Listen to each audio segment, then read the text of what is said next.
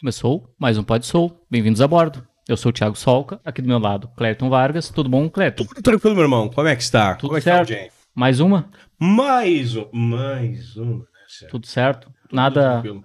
nada mudou de sábado pra cá? Ah, algumas coisas, mas acho que não convém a gente contar. Exatamente. Né? Por enquanto, né? Pode anunciar nosso convidado? Muito bem. O homem manja de rádio, tem uma história no interior, mas constrói a vida também no humor. Olha aí. Não quis rimar, mas aconteceu. Tanto é que não consegui depois, viu? Pois é.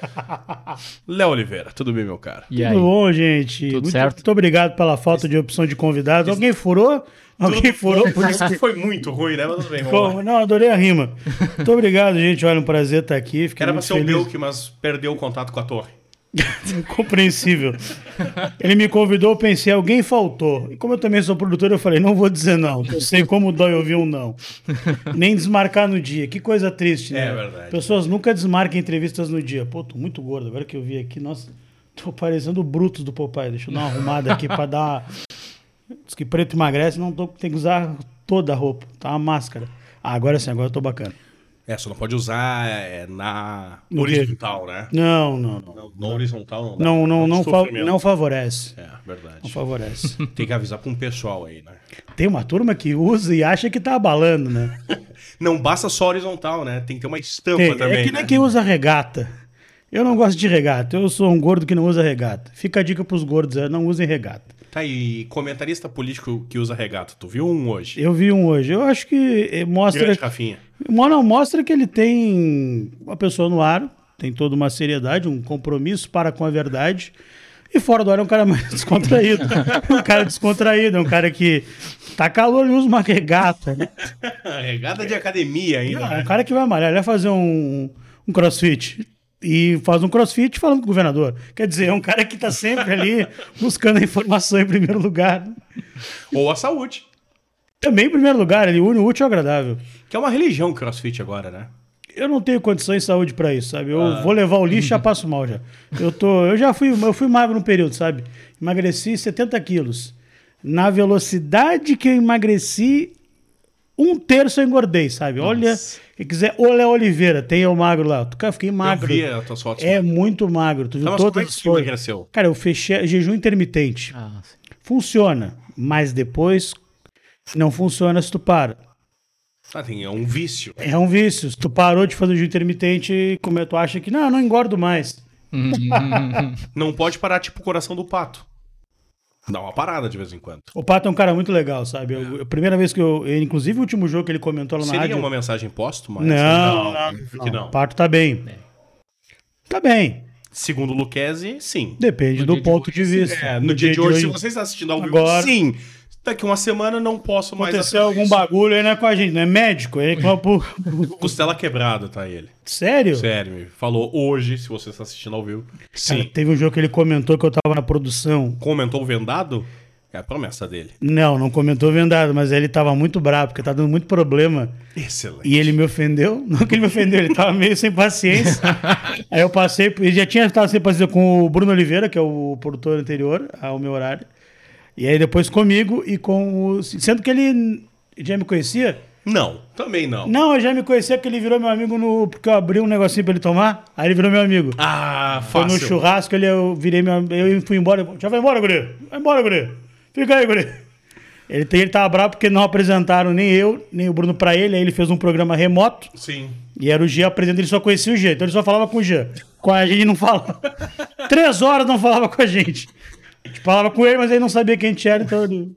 Mas ele é um grande cara. É o, é o primeiro parça do Brasil, do mundo, né? É verdade. E isso aí pouca gente fala. Fala em Gil Cebola, da galera da turma e tudo mais, dos Não, bro- é o Pato, né? O Pato é o primeiro. Isso o mundo não, o mundo não valoriza isso. Mas virá no livro dele, né? Vira. Vem o livro do Pato, a história Vamos do Pato. ficar... Sério? Professora Lana, professora da UFSM, está escrevendo a história do Pato. Ele é um gênio, cara. Eu sou muito fã de Roberto Pato. Eu sou, eu sou muito fã de gente, pessoas que têm muito tempo de rádio. Gente velha, gosto de pessoas velhas do rádio. Que é gente que passou muita dificuldade, fala que isso aqui é uma maravilha. Pessoa que tinha os fiozinhos só, o microfone ruim, entrevistava e não tinha assessor, não tinha nada. Chegava no treino e ficava olhando ali na, na beira do campo, devolvia a bola. E aí é outra vida, outro momento. Hoje em dia é tudo tão difícil para tu chegar e alguém para entrevistar é uma dificuldade. Então, essas pessoas do, do passado, elas têm o meu, têm o meu respeito.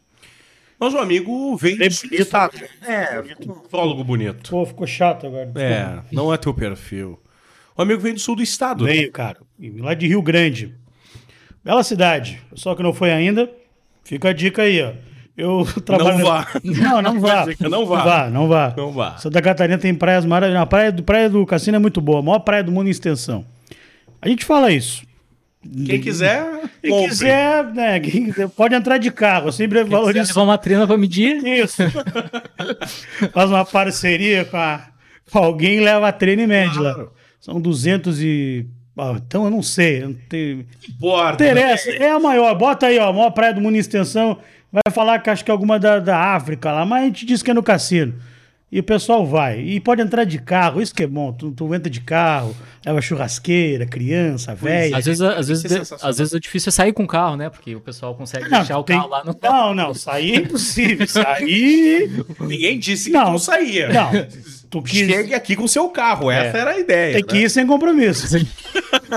Não pode ir, ah, vou marcar um negócio. Não, não.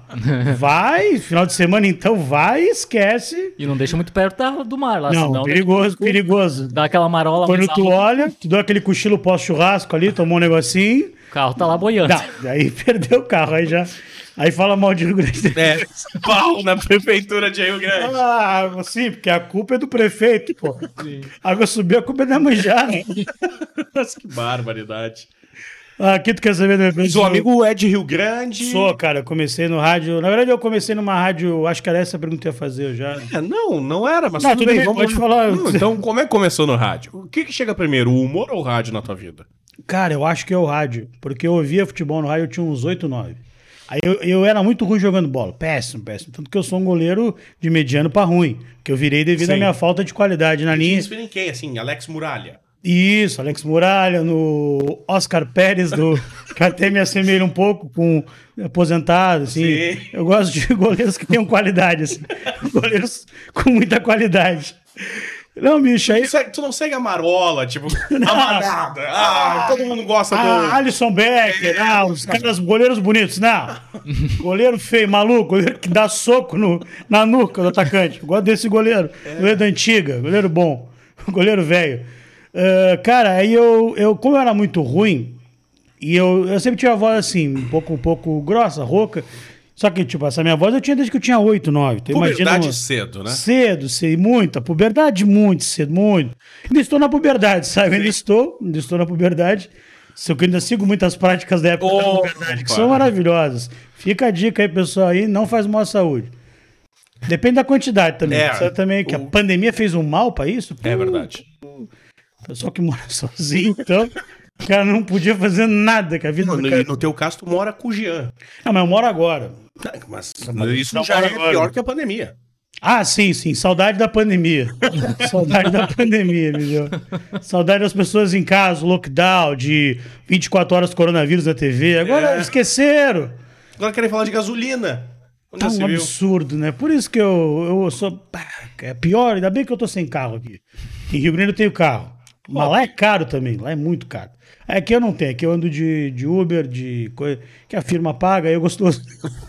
Porque a Sou firma eu, paga. a firma paga, né? Então aí é bacana. né?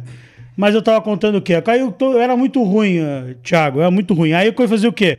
Eu ficava fora, sabe quando tinha o timezinho ali? Eu ficava fora. Aí eu ficava narrando. Um dia viram eu narrando. Aí falaram, pô, esse maluco narra. Uma criança que narra. Aí eu virei a criança que narra no meu condomínio. Aí eu ficava Pô. fora narrando o jogo. Mas eu ficava imitando os narradores e tal. E eu sempre quis entrar no rádio. Sempre eu, eu tinha uns 10 ou 11, eu ganhei um gravador. Aí eu fui numa rádio AM, rádio Minuano de Rio Grande, nem existe mais, tá só na internet agora. Eu fui lá conheci os caras lá, tudo. Fui num jogo de futsal, criança lá, Ah. pra ver os caras fazendo o jogo e tal. É muito louco, eu tinha tipo 10, depois de um tempo eu trabalhei com todos esses caras. Enfim, aí eu fui e tal, tinha um gravador, ficava narrando gravador, coisa, toda coisa assim de criança, de cara que quer. Eu tinha um gravadorzinho. Aí, bicho, eu segui e tal. Aí, quando eu tinha 15, eu entrei numa rádio comunitária fazendo um programa de humor, que era uma barbaridade, assim. Ele é uma barbaridade em 2020, eu fazia em 2007. Era um negócio Sim. que claramente eu Mas seria. comunitário é legal. Não, comunitária não, era comunitária certinha. Ah, Era de um vereador, tudo era legal. opa. Era bacana. Era Não ba- podia falar dos outros, né? O quê? Se era do vereador, não podia falar dos concorrentes. Ela só ficava lendo, só lia o Globo.com. que é uma prática muito adotada, sabe? No jornalismo. Globo.com. Inclusive na capital, né? Ah, o dia que o GE sair do ar, pô, a turma fica ruim. Eu amo o GE, eu leio bastante, é meu favorito. GE e mais um outro com X ali, que eu não posso falar o nome. O... Mas muitos vídeos depois dele. Muitos. Aí, É. então, aí eu foi isso, cara. Eu comecei lá fazendo humor, aí entrei pro teatro, com a mesma galera que eu fazia, fiz um programa de TV que era, cara, esse era assim, esse era um Na TVC Pelotas. na Meu TV sonho é trabalhar lá. Não, na TVC Rio Grande. Eu fazia na. Eu fazia na filial, quer dizer, eu fazia na sucursal. Meu sonho é trabalhar lá porque a bancada e um papel, assim, à mão, colado, com o número do telefone, velho, pra te dar uma ligadinha e falar na TV. Cara, Isso é legal, cara. Tipo, era a TVC Rio Grande, canal 95. Olha o canal Então, 95. tinha, tinha 94 antes. Não, Eu parava nos achava- 60. Essa TV eu não sei se era legal, essa, essa eu tenho dúvidas. O O nome do... porque o HF vai até o 69. Cara, o nome... mas ele era da NET, ele era da Ah, NET, ele era NET. da, da NET. Quando ainda Nada tinha... que tá ruim que não possa piorar. Não, era né? da NET. A gente não ganhava nada, cara. Era, um. Imagina, você pode ver o Multishow ou o Léo na 95 TV, né? E, cara. TVC. Aí, Sensacional. e o nome do programa é que era bom. Nós três e uma pinta. Oi? Nós três e uma pinta. Ah, se tivesse um amigo nosso, seria nós 13 e um pinto. Mas tudo bem. Flavinho, Aquele abraço. E aí, o programa era, já era, era um formato meio de videocast, porque eram três caras numa bancada entrevistando uma outra pessoa. A gente entrevistava pessoas lá da cidade, gente do teatro. Sim. A gente entrevistava um cara que dizia que era a reencarnação do Beethoven. eu juro, eu juro que não é mentira. Tinha um, tem, eu não sei se ele morreu, mas tinha um cara em Rio Grande que dizia que era a reencarnação do Beethoven. A gente entrevistou o cara. E não uma vez só, né? Isso é várias, né? Não, o pior é que. Fim de ano, especial de fim de ano, Não, assim. não, não é isso, acho que durou tanto assim o programa. A gente pode gravar três na sequência. O terceiro já era uma barbaridade, os caras bebiam. Teve um que o cenário caiu e seguiu o papo com o dançarino. A gente Excelente. entrevistou um cara que era ator, um puta ator da cidade de teatro, conceitual e tal. O cara começou a declamar uma, uma música do Gonzaguinha. A gente dormiu. Puxa vida. Esse cara do Beethoven tinha um personagem que fazia um segurança, que era o segurança do estúdio e tal. Ele não me tira o cara pelo cangote. O entrevistado, o cara foi dar entrevista. Levamos um professor lá que tinha ido no Jô, professor Enxeta de Rio Grande, fala sobre OVNIs e tal. Ele foi no Jô e tal. Ele é muito doidão. Acho que ele já morreu já. E a gente Ou foi. abduzido. A gente levou um cara fantasiado de ET, debochamos do velho. Porra, não se faz isso. Nós levamos umas pitas muito aleatórias, cara. Muito aleatório o programa. Claramente não foi sucesso. Ninguém lembra. Primeiro programa, outro dia, na- na- foi numa sexta, na, na segunda tinha ensaio do teatro. A gente chegou todo mundo lá e uma mina falou: Porra, vi com meus pais. Não riram de porra nenhuma. Ofensivo, assim, de xingamentos. Ó, Isso foi em 2008, cara. Tinha feito da Rádio 2007, que era uma atrocidade também. Vários quadros de humor. Humor velho a gente fazia de quadros, vozes. E a gente também te debochava das rádios de Rio Grande, cara. Opa. Só que a gente, a gente debochava das outras rádios, mas a gente dava uns, uns merda, entendeu? Debochava dos caras. 2007. Aí 8 na TV, aí 9 eu segui no teatro. 8 eu fiz stand-up pela primeira vez em Rio Grande. 2008, cara. O teatro chega antes da tua vida. Pouco antes. Do que? Do teatro? Não, o teatro chega nessa. 2007 a rádio, aí já faço teatro, nessa mesmo período no Sobrinhos Shakespeare, um grupo lá de Rio Grande. Bem bacana, a galera da Zona Sul conhece. Aí em 2008 a gente faz esse programa maravilhoso. Pena que não tem no YouTube isso, cara. Ainda bem, na verdade. Pena não, ainda bem que não tem, né? Tá, mas por que, que tu vai ao teatro? É, tu. Porque, porque os a- caras do rádio, que eles eram do teatro. Ah, o cara que apresentava o Nas Três do Mapinto, o Vinícius Diniz, ele é um cara que nos anos 90 ele tinha um programa de humor lá em Rio Grande, no rádio, na rádio mais ouvida de lá de Rio Grande. E ele era muito conhecido nos anos 90, assim. Eles imitavam o programa X que tinha aqui, Sim. o pouco do cafezinho, mas era mais o X que eles imitavam lá em Rio Grande. Tinha os personagens, então eles, tipo, eles eram muito. E ele tinha um grupo de teatro que fazia comédia, peça espírita. É bem, bem segredo, é muito louco, porque os caras iam da comédia para peça espírita. Tipo, Não tinha muito sentido, mas enfim. A espírita eu nunca fiz, eu fiquei só nas comédias. E aí foi isso. Então ela vem tudo na- numa sequência. 2007, 8, aí 9 eu seguia no teatro. Aí tu pensou, porra, sou um ator. Ah, pro mas- teatro. Ah, mas eu era muito vagabundo, assim, porque eu era muito ruim, assim, muito, muito muquirana, assim, um ator muito. Não tinha, não tem um negócio. né? Francisco Cuoco, assim. Ah. Não sabe se tá triste, se tá alegre. Não, não, eu era um pouco melhor. Francisco Cuoco, a gente não sabe nunca qual é a emoção Não. que ele tá vivendo, né? Tom de voz é o mesmo, chora igual.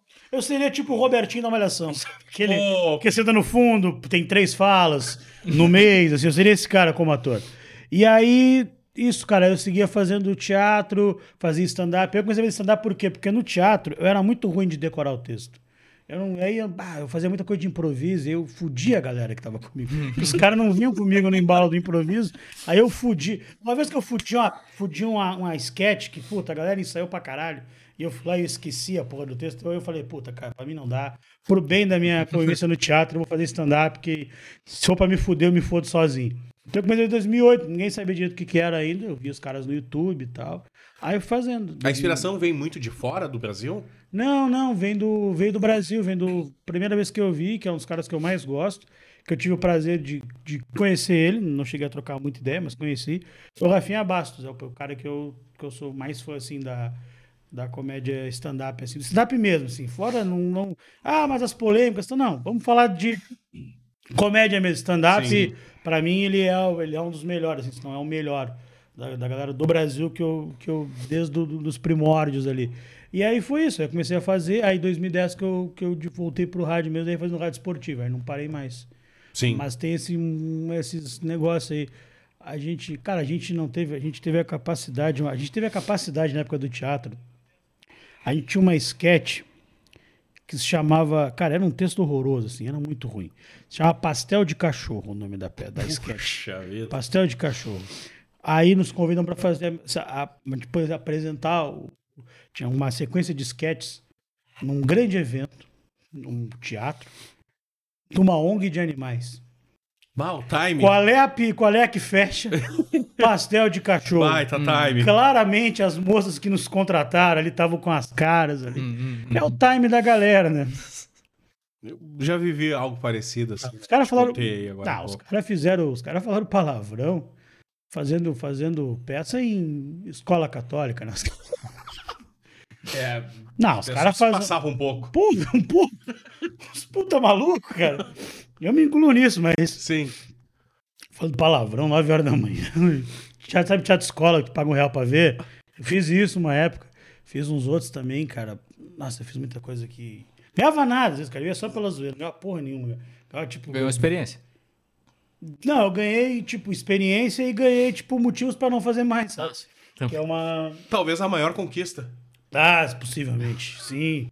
Bem provável. Mas era legal, cara. Era, era uma época boa, sem dinheiro nenhum. Uma época Hoje muito- tem? Não, não, mas é que a- mas a época antes era boa, né? eu era mais novo, aí tu, fica, tu não te importa tanto. Aí tu vai chegando perto dos 30, tu fala, ah, cara, não tenho mais 18 pra estar sem dinheiro, né? Hoje tá menos pior. A vida, a gente, a vida tá ruim, mas a gente finge que tá boa. Esse é o segmento que a gente leva pro. Mas foi isso aí. Então, é, é 2000, 2007, 2000 e. Porque depois do teatro, eu- o teatro mesmo eu parei em 2010, mais ou menos. Stand-up eu nunca parei. Parei um pouco, voltava e voltava, mas depois de um tempo eu não parei mais. Mas a, come- a teatro em si, em 2010 eu dei uma largada. assim. O que, que é mais difícil no stand-up? Estar no palco e dar o texto, entregar o texto ou construir esse texto? Ah, o, os dois é muito difícil. Porque a construção do texto do stand-up, que pra quem não tá ligado, porra, não tá ligado ainda, bicho, tem 500 anos esse troço. Tô brincando. Ah, cara, a construção é muito difícil, porque tu tem que ter uma ideia. Ah, não necessariamente precisa ser, ser original a tua ideia, outras pessoas podem ter várias abordagens sobre, sei lá, biscoitinho. Tem 500 piadas sobre. Não, eu nunca vi nenhum texto sobre biscoitinho, acho que eu peguei o pior exemplo. Seria biscoitinho. Nunca vi nenhum texto sobre biscoito. Mas, sei lá, livro, tá? Beleza. Eu, tipo, várias pessoas têm texto sobre livros. Mas como o stand-up é muito, ele é particular, cada um tem uma ideia de uma vivência. Tem várias, vários tipos de stand-up comedy. Tem o onliner, que é a piada curta, a piada em uma linha. O cara constrói várias piadas curtas, piadas rápidas, dentro do mesmo texto. Tem quem faz um stand-up que, entre aspas, a gente brinca que é o, o setup punch, que é a preparação e o punch, que, é, a- que no caso é a piada, que é, a gente brinca que é, o, que é o mais tradicional, que é a moda antiga, que é o que eu faço. Eu faço setup punch porque eu não conto história. Por exemplo, vou dar exemplos. Tiago Ventura. Tiago Ventura que é o mais conhecido. Afonso Padilha, eles contam histórias. Tiago Ventura, principalmente, ele conta histórias. Rogério Bel que teve aqui, ele é um contador de histórias, entendeu? Então isso é storytelling. É contar histórias.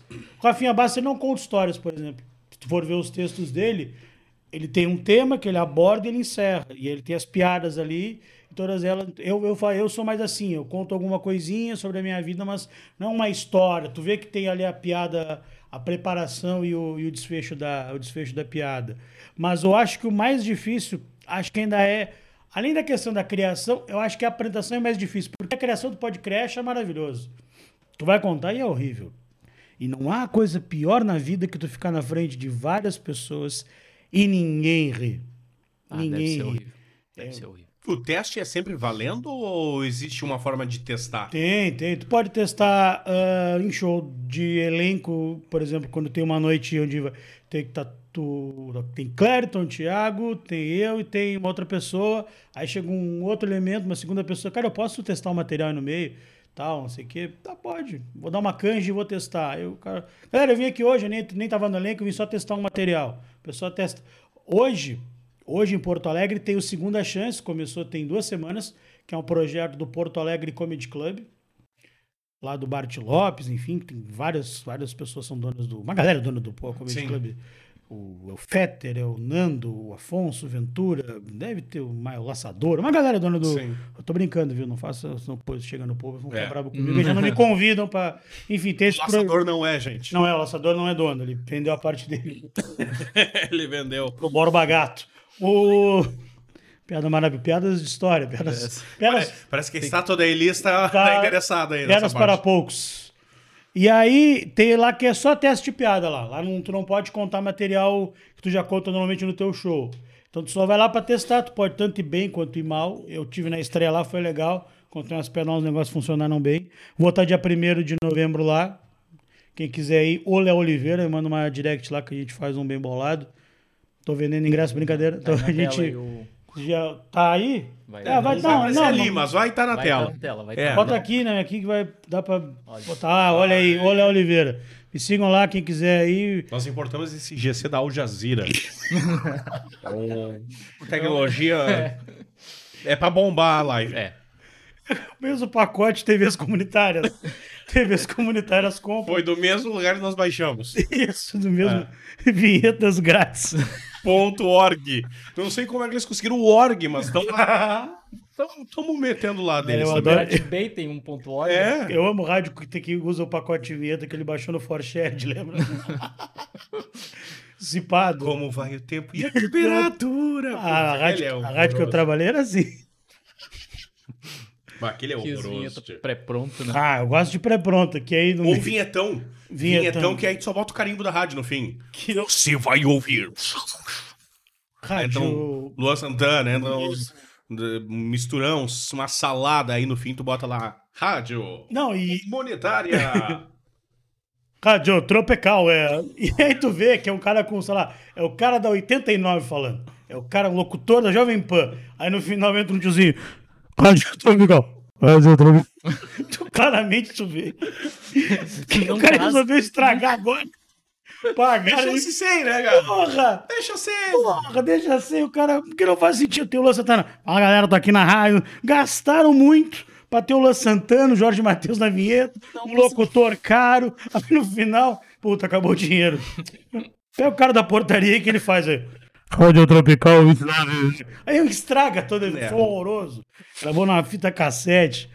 E eu É tava. Banheiro, horrível, rádio. bicho.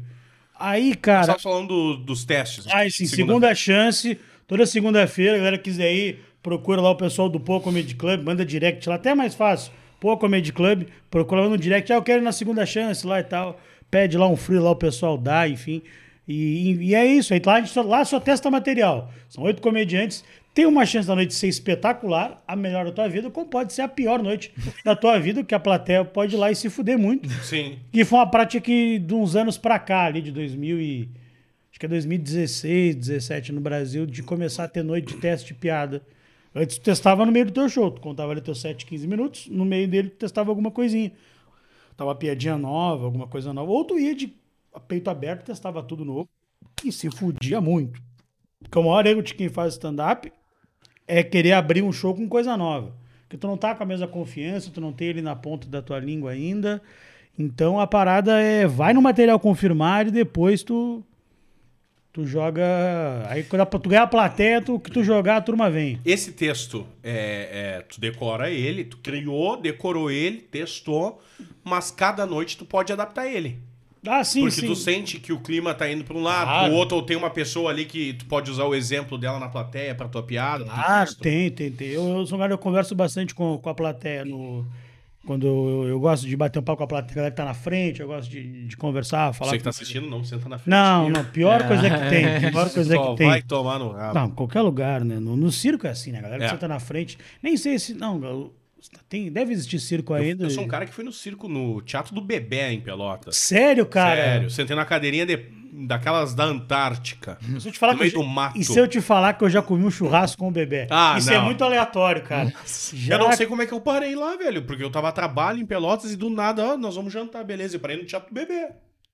Cara, porque é uma das coisas mais engraçadas do mundo, cara. Teatro do bebê, cara. É um teatro mambembe, uma coisa de, de, de lona, coisa antiga. E ele. Eu achava que o Mazarop ia surgir a qualquer momento. Cara, mas é isso, cara. Eu Na- acho legal. Na Praça Nossa, pra quem vê, tem o Palhaço Tubinho, que é um, um ator lá de- do interior de São Paulo, que é a mesma linha, que é o palhaço que, que sempre se dá bem. É o palhaço que sempre se dá bem. É meio de Dimocó, assim. Sim. Ele sempre se dá bem, mas ele se ferra ao mesmo tempo, assim. Mas ele, mais ou menos, ele sempre quer ganhar vantagem e tal. E, e é muito bom, cara. Eu gosto, é uma comédia muito simples, brinca com as pessoas, debocha de todo mundo. E eu também, cara, eu quando era pequeno, eu muito fui no. Porque ele é, ele, ele, fa, ele, ele fazia. Ele é regional ali, né? Hoje em dia ele já não, não, não existe mais. O, ele tem alguns shows que ele faz, ele mais uns, alguns atores, mas ele não tem mais o, o teatro em si. Sim. Não sei ao certo o que aconteceu, mas ele não tem, não tem mais. E ele. Mas ele. Aí era ele de palhaço, com dois contracenando com ele, fazendo. ah, fazendo escada para ele poder contar as piadas, os textos, enfim. E é maravilhoso. Eu, eu muito fui. Eu estudei com a neta dele, com a, a sobrinha dele na- lá em Rio Grande, lá, viraram, viraram meus amigos, viraram amigos dos meus amigos.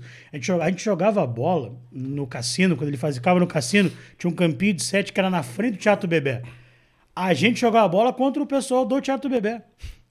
E o jogo acabava quando o Bauer tem que tem peça agora. Aí o jogo acabava. Isso não é, Opa! não é piada, cara. lá, é meio louco isso, cara. Não é piada, cara. Então, é, e ele é um cara muito gente boa, bicho. Eu conheci ele num churrasco, cara. Do, pô, do marido da minha prima lá na casa dos pais dele. E o cara tava lá. Quando eu cheguei, eu vi uma van Kombi gigante. Teatro do bebê. Eu falei, porra. Pintado à mão. Não, não, era foto, era bonito, era Olha bem aí. feito. Cara, eu falei, vai ser o melhor churrasco da minha vida. Então, tem um bebê, tá com um palhaço no churrasco, melhor da minha vida. Não foi o melhor da minha vida, mas foi um doce. Sim. Um beijo pra família Gastal lá em Pelotas, que foi quem me levou no Teatro do Bebê. Paulo Gastal, não? Não sei se o Paulo é Paulo Gastal Neto? pai da Natasha. Ah. Conheci a Natasha Gastal. Não sei, a família Gastal é muito grande, É. muito, muito tradicional em Pelotas. Exato. Por isso que eu falei, assim. família Gastal, que daí. Família Gastal, Fica pelo bem, família Gastal, eu tenho certeza que tem conta no Aquários. Ah, Café Aquários. Aquários. ah, Clássico, mas não eles têm conta lá, eles podem tomar um Certamente, café lá e... certamente. Ah, pô, família Gastal. Bota na, na número 18. Conta do Gastal. Número dos- é, 14, né? Família pequena. Cara, eu já não sei mais o que a gente tá falando. cara. Não, nós estávamos falando do texto, de Ah, testar sim, texto sim. Aí tudo mais. testar, testar piada, testar, testar material. Aí eu te falei da. Eu te perguntei da questão de tu olhar uma referência e mudar um Ah, pouco do teu texto. Às vezes sim, mas tu sempre acaba voltando pro teu texto. Tu sabe. Segurança? Claro, e até porque tu, tu tem que. Tu não dá pra tu ir e ficar só zoando a plateia, né? Tu tem que também ter um, ter um negócio. Que uma hora, uma hora cansa também, uma hora tu não acerta. Eu já cansei de tá, tá, tá aí bem, bem, bem. Daqui a pouco tu manda um errado, tu até se ofende. Eita, esse gordão aí. Né? Que gordão. Daí aí dá merda. Como é que recupera? Ah, no texto. Vai no texto e vai tentando. Vai tentando ganhar de novo. Tu perde de volta. Às vezes tu começa mal e ganha, às vezes tu começa bem e perde, às vezes tu não ganha. Uma vez eu fiz um show em Pelotas, Thiago, eu fiquei uma hora no palco. Dia dos Namorados. O pior show da minha vida. Uma hora no palco. Eu tinha feito show. Nessa época eu tava, não tava morando aqui. Eu não tava morando aqui no Rio Grande do Sul. eu tinha ido morar em São Paulo, que eu falei, vou pra São Paulo, agora eu vou bombar. Tô aqui, tô, tô aqui. tô morando com o Jean agora. Tomando com jeito. Vê que deu certo a minha carreira de comediante. Mas pior é que ela deu. Depois eu ver que tem, tem, tem, tem sei, voltas tipo, que. São Paulo é muito grande, mas tipo, deve ter várias casas, mas também deve ter tipo, Não, o não. mesmo número Cara- de, de comediantes. Não, cara, tu vezes- chutou uma moita, você é comediante. São Paulo, qualquer. São Paulo, a gente tá aqui, daqui a pouco começa um show. Senhoras e senhores, começo. Eu fiz show em cada lugar, bicho. Nossa, eu fiz show na Baixo Augusta, irmão. Se a Rua Augusta já é uma maravilha, imagina a Baixo Augusta. Só sabe essas pessoas meio. Como é que eu posso falar? Meio undergrounds? Tinha também. Tinha no palco, tinha uns. Tinha uns manequins, assim, um- um cortados ao meio. Tinha pessoas fu- fumando cigarros. Tinha pessoas de blazer e outros Cigarros. de. Não é. Cigarros. Cigarros. Cigarros. Tabaco orgânico. Exato, cigarros, pessoas de, de, de camisa assim cortada, gente de blazer, uma mistura assim Legítimo maravilhosa. lugar que tu coloca o Belk ali no meio, ele não sabe como reagir. Ele não, não, não, não. Não, não, não, não. E fica, meu Deus do céu. Ele para, olha, olha. E eu fui, foi do caralho assim o show. Foi, foi- a experiência, o show em si foi legal também, mas a experiência foi muito, foi muito, foi muito da hora assim. Porque eu não, eu, eu me dou bem com, porque é, na real, como é, qual é a cara desse show? Esse show é de uma Bruna Braga, uma comediante muito. tá Até, na- até eu vi ela na Praça Nossa esses dias. Eu falei, caramba, tá na Praça Nossa, só eu que não dei certo. O... Você nasce... tá, mas, Bom, enfim. E aí ela, o show era dela. Aí eu fui lá com uma galera lá pra dar uma canja lá na. Presidenta é o nome do, do bar, nem sei se ainda existe. Mas muito legal. No meio do show passava um cara vendendo brigadeiro. O show fazia sentido muitas coisas. Porque tu vê num show, tipo, ah, clube de comédia, um show, às vezes uns, uns restaurantes meio família. Eu fiz também um em São Paulo, porra, longe de pra casa. Freguesia do Ó. Pô, foi até freguesia do Ó. Pra me fuder, porra, você viu que em casa eu tava de boa. Porra, 40 pau de Uber, cara. Fui até lá e me fudi. 10 minutinhos que eu me fudi. Era um lugar assim grande, palco alto, torre de chopp, ah, torre de batata, família, criançada correndo. Claramente um domingão, assim, no, num clube. E uns caras Estilo contando- bingo. Estilo bingo. Estilo bingão, bingaço esse negócio. Eu fiz show lá, cara. Fiz show com. Mas, mas depois esse show também valeu. Eu tive uma, uma grande lição na volta, que eu não tinha que voltar mais lá. Essa foi uma delas. E. Não, mas eu tive. Eu lembro que eu voltei com um comediante já mais experiente. O Nando Viana. o Nando Viana. Sim. E aí, nesse caminho, ele falou assim: Ah, Vitor, o show, tu tá errando nisso, nisso, nisso, nisso. Tá, tá, tá. E aí ele me abriu a mente, puta. Porque eu achava que eu fazia stand-up direitinho. Ah, pô, me defendo no sul. Fui pra São Paulo, uma bosta. Uma bosta, assim. Aí, em São Mas Paulo. tem diferença de humor de, de São Paulo Tem. na- pro pessoal, tipo, regional? Tem. Tipo, Não, regional, questão regional sim, mas tem diferença do que, Thiago? No Rio Grande do Sul, por exemplo, tu vai no, te convidei para ir no Segunda Chance, tá? Lá tu vai ver uma galera daqui. sim. Pode ser que em algum momento tu veja, sei lá, o Nando, se ele tiver aqui, ele passe lá, um Cris Pereira, enfim, mas não, mas tu vai ver a galera que tá aqui no Rio Grande do Sul fazendo. Tu vai em São Paulo, tu pode estar num barzinho e do nada pinta um Afonso Padilha, um Thiago Ventura, um Rodrigo Marques. Ah, tu tem uma facilidade maior de ver os grandes comediantes, o Bruno Couto, o bar que eu trabalhava, uma noite estava o Léo Lins fazendo show lá num barzinho. Tipo, tem essa questão. O Clube do Minhoca, a galera tava lá, daqui a pouco chegou o Danilo pra testar o material, que ele fez aquele show na, na eleição de 2018. Ah. Politicamente incorreto. O 2. O 2 ele tava testando em São Paulo uma noite. Foi no clube, foi no Comédia ao Vivo, foi no Clube do Minhoca, que é um, um clube de comédia que tem lá na, no centro, lá perto do, do Minhocão, que é do Patrick Maia, que é outro comediante muito, muito foda também. Então é isso. Tu, tinha, tu, tu- é, é mais fácil tu ver, tu ver shows de pessoas ah, conhecidas. Sim. E para tu chegar a dar canja com essas pessoas, canja é o cara que falar para que tá começando, mas ele não é iniciante ainda. É o cara que, por exemplo, vem de eu, eu, eu dava muita canja lá em São Paulo por quê? Porque eu era um cara que eu já fazia no Rio Grande do Sul, mas eu não, tipo, eu não era um cara só que eu era um cara que tava começando. E canja, enfim, é o cara que ele só não tem cachê, ele faz show igual os outros, mas não, não ganha porra nenhuma. Sim. E a gente fazia, fazia muito isso lá. Então tu te, te exige mais, porque a plateia tá mais moldada lá.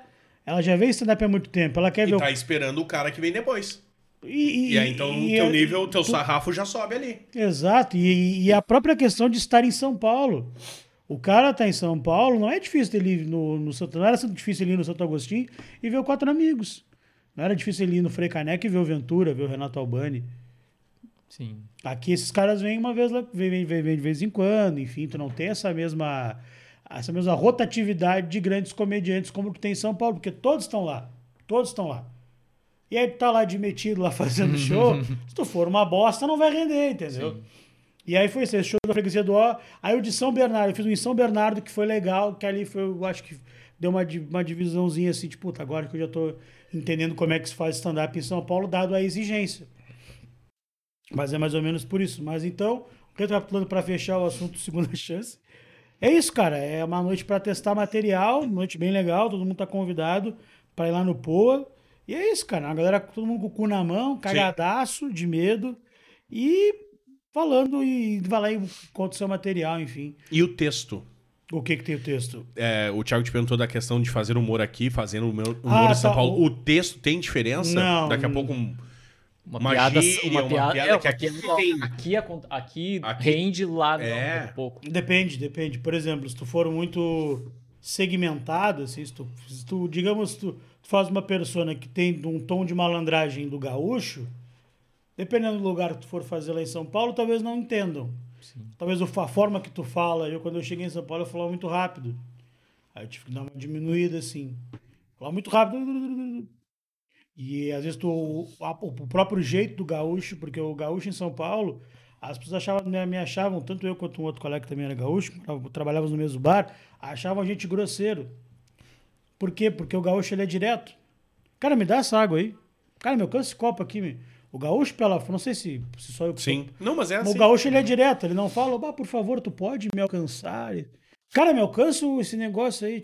E é direto, assim. Ele não tem muita cerimônia pra. E eles achavam assim, pô, os caras. E a gente é meio fechado, assim, a gente não fica muito. Sim. Só quando tá entre nós. Entre... É, não, a gente até é, mas a gente tem que conhecer as pessoas primeiro. Claro. Aí, então tem um pouco disso, de entenderem a tua persona, assim, no palco, de. Opa, Sim. tem que ser.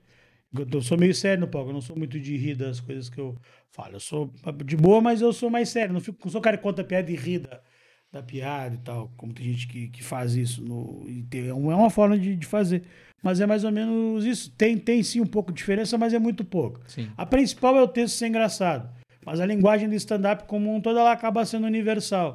Se for seguir mais ou menos as- a, a métrica do, do formato, da escrita, tem, e hoje em dia tem muitos materiais que para a galera, galera consumir, os livros do Léo Lins, eh, cursos, gente com vários vídeos no YouTube, ou a própria análise do, do show como um todo, se tu pegar um show para analisar, tu consegue entender mais ou menos o que, que difere um grande comediante de um, de um cara que está começando e um cara que já faz, e não, não, não, não um cara que está começando, mas um cara que também está há bastante tempo e daqui a pouco não estourou, por exemplo, não, mas e pessoas que são muito engraçadas e não estouraram, o porquê, entendeu? Sim. Porque ser só engraçado às vezes não adianta. O cara só é engraçado, tá? Mas como é que é a rede social do cara? Puta, é caída. O cara não tem vídeo. Puta, eu vou lá ver o show do cara, o show do cara, mas, pô, esse cara aí, onde é que onde é que esse cara tava? Nunca vi. E quantos caras assim não, não, não existem, não tem? Que tu não. Sim. Eu te perguntei da questão do texto, por exemplo, porque a gente tem uma safra Você de... viu que loucura? A gente foi falar de comédia e o assunto ficou sério. É. É louco Uma, uma galera, por exemplo, do Ceará. Emerson Ceará, Matheus Ceará, Paulinho do Ceará, todo tem uma galera Gente que vem, finíssima, Emerson Ceará. vem punhado, por exemplo, com, com o Estado já ali, carimbado Ah, sim, e tal. sim. E emplacaram. Claro, mas. Né? e- Mas teve uma adaptação nesse texto pra emplacar em São Paulo? Ou é São Paulo é uma terra que aceita todo mundo e aí São Paulo- não, aceita todo mundo, aceita todo mundo, São Paulo. O, não dá pra tu, por exemplo, não dá pra tu ter um texto sobre, sobre ser gaúcho e querer contar em São Paulo. Ah, o cara fala da CE, o cara fala da porra, Sim. da. O cara fala Do de- Zafari. Do Zafari. É porque eu vou, quando eu vou no Zafari, o cara fala, por que, que é o Zafari? Sim. Entendeu? Ah, puta, não é uma merda quando tu pega a porra. Quando tu vai na redenção e tá cheio. E o cara assim. Redenção, entendeu? Sim. Nessa vez, é a questão de ser muito regional, às vezes. É isso, tu usar muita gíria, de, de questão de gíria. Tem um comediante, o Marcito Castro, ele é um cara que tem muita gíria. Ele, que ele, ele é, o, ele, ele é um malandro gaúcho, tá? Ele se assemelha um pouco com o Nego Di faz também e tal. E ele, um dia ele perguntou, ah, se eu for a São Paulo, cara, talvez tu tenha que adaptar algumas coisas Questão da. Porque ele fala muito de vila e tal, só que, Sim. tipo. a- Vileiro raiz, né? mas o vileiro raiz do Rio Grande do Sul, ele é um pouco diferente do, do vileiro do vileiro de São Paulo, do vileiro do Que seria o Rio. Tiago Ventura, né? O da quebrada. O da quebrada, porque aqui a gente não tem quebrada, a gente tem vila. Sim. No Rio é morro, em São Paulo é quebrada, aqui é vila. É diferente, entendeu? A gente tem essa Sim. questão de falar, puta, o maluco da vila ali e tal. Sei que, tanto que ele tinha um show Respeita a Vila, ele e o Júlio Sim. Lisboa. Então, talvez essa adaptação assim, de, de formato de linguagem. A questão do pessoal do Ceará, a cultura do Nordeste é tão enraizada no Brasil como um todo que ela se torna uma linguagem universal. Tá? Não quero dizer, ah, mas dizendo que a do Rio Grande do Sul não é. Não é questão de não ser, mas a do Nordeste é muito, Sim. muito maior, principalmente em São Paulo. Pô, tem, tem mais nordestino que paulista em São Paulo, Sim. é uma loucura. E o Sushi Man no, é nordestino em São Não, Paulo. tem centro de Exa- nordestinas, né? Exatamente. Tem exatamente. a- as maiores festas de forró, acho que fora É, do Nordeste, em São Em Paulo. São Paulo, que tem muita gente lá. Então, e esses caras, por exemplo, Matheus Ceará, ele, o Matheus Ceará ainda é mais piadista, ele até Sim. ele faz, mas ele é mais do, do, do contar histórias Mas pega piada. o Rodrigo Marques, por exemplo, que Rodrigo é, é né? do Recife, mas ele conta histórias. Mas ele, faz, ele já fazia stand-up lá. Então ele vem da linguagem universal do, do stand-up, entendeu? Sim. Que é da questão da observação. Então a observação do livro, o livro aqui como o livro lá, ele é igual, a observação, as coisas que, que se assemelham. Mas a questão da, da linguagem, Emerson Ceará, ele é um contador de histórias, assim, um grande comediante, inclusive. Tive a oportunidade de. de- Ele, ele, ele meio que morou lá em São Paulo. Quando eu morei em São Paulo, ele, ele tinha morei com outros comediantes, ele ficava muito lá na- no apartamento lá. Um maluco, de carteirinha, puta maluco. Aquele cara do palco é, é um pouco dele também. Sim. Trabalhei com ele um ano e meio escrevendo. Eu escrevi algumas coisas para ajudava ele. É um cara que, pô, rodava o Brasil inteiro fazendo show, muita coisa. É um cara que não sabe dizer não também. Ele abraça tudo que é show que tem. E eu, eu, eu ajudei, eu sou roteirista também, eu escrevi algumas coisas para de quando ele tinha alguma coisa específica, assim, algum texto estava meio emperrado, ele eu ajudava ele, não vou dizer assim: "Ah, tu que escreveu o show dele". Não, não. não. 95% do que ele que ele escreve é autoria dele. Eu era um colaborador só. Como existe na comédia, eu posso vir aqui com um texto, contar para vocês e daqui a pouco ter uma ideia, que acontece, nasce muito no camarim isso também. Cara, eu tô, vou testar um negócio que é assim, assim, assim, assado. Puta, se tu falasse isso, se tu falasse aquilo. Então, é uma troca, uma troca. Mas eu, mas eu sempre conto que eu, que eu é um grande amigo e eu, eu trabalhei de fato com ele. Foi, foi- foi um, trabalho que a gente teve uma convivência aí de um ano e pouco eh, escrevendo bastante. Um baita de um, baita de um profissional, procura Emerson Ceará. É um baita comediante no- maluco, as histórias dele. ele, ele já é maluco no palco, fora é mais ainda. Mas é um baita cara. E nessa área de roteirista, Diga, amigo. Fazer pra ti é uma coisa, fazer pros outros é tem que conhecer quem vai contar. stand-up, tal. stand-up é difícil. Como é que é esse, essa onda que tu surfa aí? Cara, eu já desde 2000, eu sempre gostei de escrever. Aí quando eu fui em São Paulo, eu comecei a desenvolver mais a questão do roteiro. E aí por isso que tá, puta, fui a São Paulo, não deu certo. Talvez como comediante eu possa não ter, mas eu fiz muita coisa legal lá, lá em São Paulo, lá tive a oportunidade de fazer show no Comedians, fiz show em todas as casas de comédia Sim. de São Paulo, eu fiz o Beverly Hills, que eu trabalhei lá, fui garçom lá. garçom e fazia shows, atendia as pessoas. Daqui a pouco eu tava no palco Galera, fazendo show. Segura a aguinha mineral aí com Que eu uma contadinha ali. Cara, era mais ou menos isso.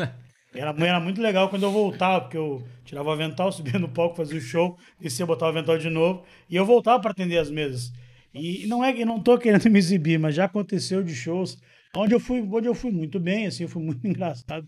E o cara dizia, meio bêbado, pô, mas tu é mais engraçado que o cara que eu paguei para ver. Que. E eu digo, só fala baixo, o cara tá no palco. Foi uma experiência muito legal, cara. Puta, eu era o garçom mais mal-humorado do mundo. Tanto que se o pessoal botar Beverly Hills e ver o Google lá, reclamações. Uma vez eu fui ler. Tem uma reunião, a gente tá reclamando muitos garçons. Eu falei, é comigo. É, essa é comigo. E eu fui ler e, de fato, de cada 10 reclamações, 12 eram coisas que eu tinha feito. Muito sério, o garçom. Pediu um guardanapo, demorou muito para trazer. Pediu um canudinho, eles tinham no bolso. Eu tinha um bolso, andava com os troços aqui, eu queria um canudo. E virava e saía. Também é... Era dois garçons para 150 cabeças, É, não pô. dá, não dá. Dá pra ser legal com todo mundo. Mas eu, eu durei, cara, eu durei de garçom porque o gerente tinha pena de mim. Porque eu ajudava no show, fazia show, não ganhava nada, mas eu não reclamava. Chance pro gaúcho. Foi, cara, mas é bem isso, cara. Eu acho que eu tive que ir umas três, quatro vezes. Eu não, eu não queria ser garçom, né? Ninguém, nada contra que ser garçom, ser garçom, mas. Foi tudo foco, né? Não, não foi pra ser garçom, eu não saí de Rio Grande pra ser garçom em São Paulo. Mas eu fui, bicho, foi uma relação assim, cara. Puta, era, eu brincava, porque eu- a primeira vez que eu fiz comédia foi numa sexta. Pô, um, um puta show legal pra caralho. Por tava no Comedians, cara. Imagina um cara de Rio Grande, pô, no principal clube de comédia. Outro dia eu trabalhava no Beverly de garçom. Cheguei às 5 da tarde, eu tava de bermudinha e chinelinho varrendo. Aí eu falei, caralho, eu virei Cinderela.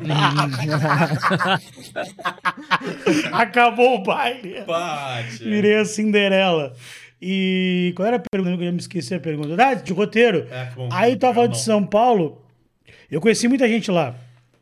No meio da pandemia. Aí eu segui escrevendo, voltei para Rio Grande em 2019. Lá eu morava com o Júlio Lisboa. Sim, O rapaz trabalha no, no, no grupo lá da, da, da Rede Brasil Sul. sim. Trabalha na Atlântida. Eu morava com ele, com o Thiago Oliveira, um outro comediante aqui do Rio Grande do Sul. Eh, esse nome desse é o, tem o Homem Sem Tabu, ele fala uns negócios lá, é espetáculo, procure. Homem Sem Tabu, é maneiro assim, ele fala, é legal o papo dele, procure lá, eu não vou falar aqui porque senão vão me cancelar. O, tô brincando, tô brincando, tô brincando, ninguém vai me cancelar, ninguém vai me cancelar, ninguém me conhece. Tá se cancelado, tem que ser Tem, conhecido. ninguém não tem esse poder. Ah, Danilo Rádio, também um comediante de Joinville, trabalhava em rádio lá, fazia tipo um pretinho básico, tipo Sim. um cafezinho lá em Joinville. Morava com esses caras, e aí resolveram voltar no começo de 2019 e eu voltei. E aí eu voltei pra mesma rádio que eu tinha começado, quando eu voltei em Rio eu voltei sem nada, sem carro, sem dinheiro, fudido, devendo pra um cacete. E aí eu voltei atrás, eu seguia fazer stand-up, vinha muito, já tinha o Poa Comedy Club aqui, Sim. vi- virei elenco regional, vinha fazer, fazer show no Boteco Canoas, lá em Canoas, fiz show solo, motado, legal pra caralho. E, enfim, e seguia fazendo. E aí, 2020, quando veio, eu já tava escrevendo, escrevi algumas coisas, mas ainda nada muito, muito, muito certinho. Aí, quando veio a pandemia, o Castro Brothers, que é os caras do TC, Sim. eu conheci o Marcos Castro, Marcos e Matheus, os irmãos. isso. Por sinal, agora eu fiquei pensando, se vocês quiserem, eu posso tentar fazer pra ele vir aqui. Falei ao vivo, agora nem combinaram. Porque eles. ele- Porque o Marcos Castro e o Tocino Neto, que é um outro comediante que trabalha, lá- trabalha no Tá na área, ele é o roteirista do Tá na Sim. área.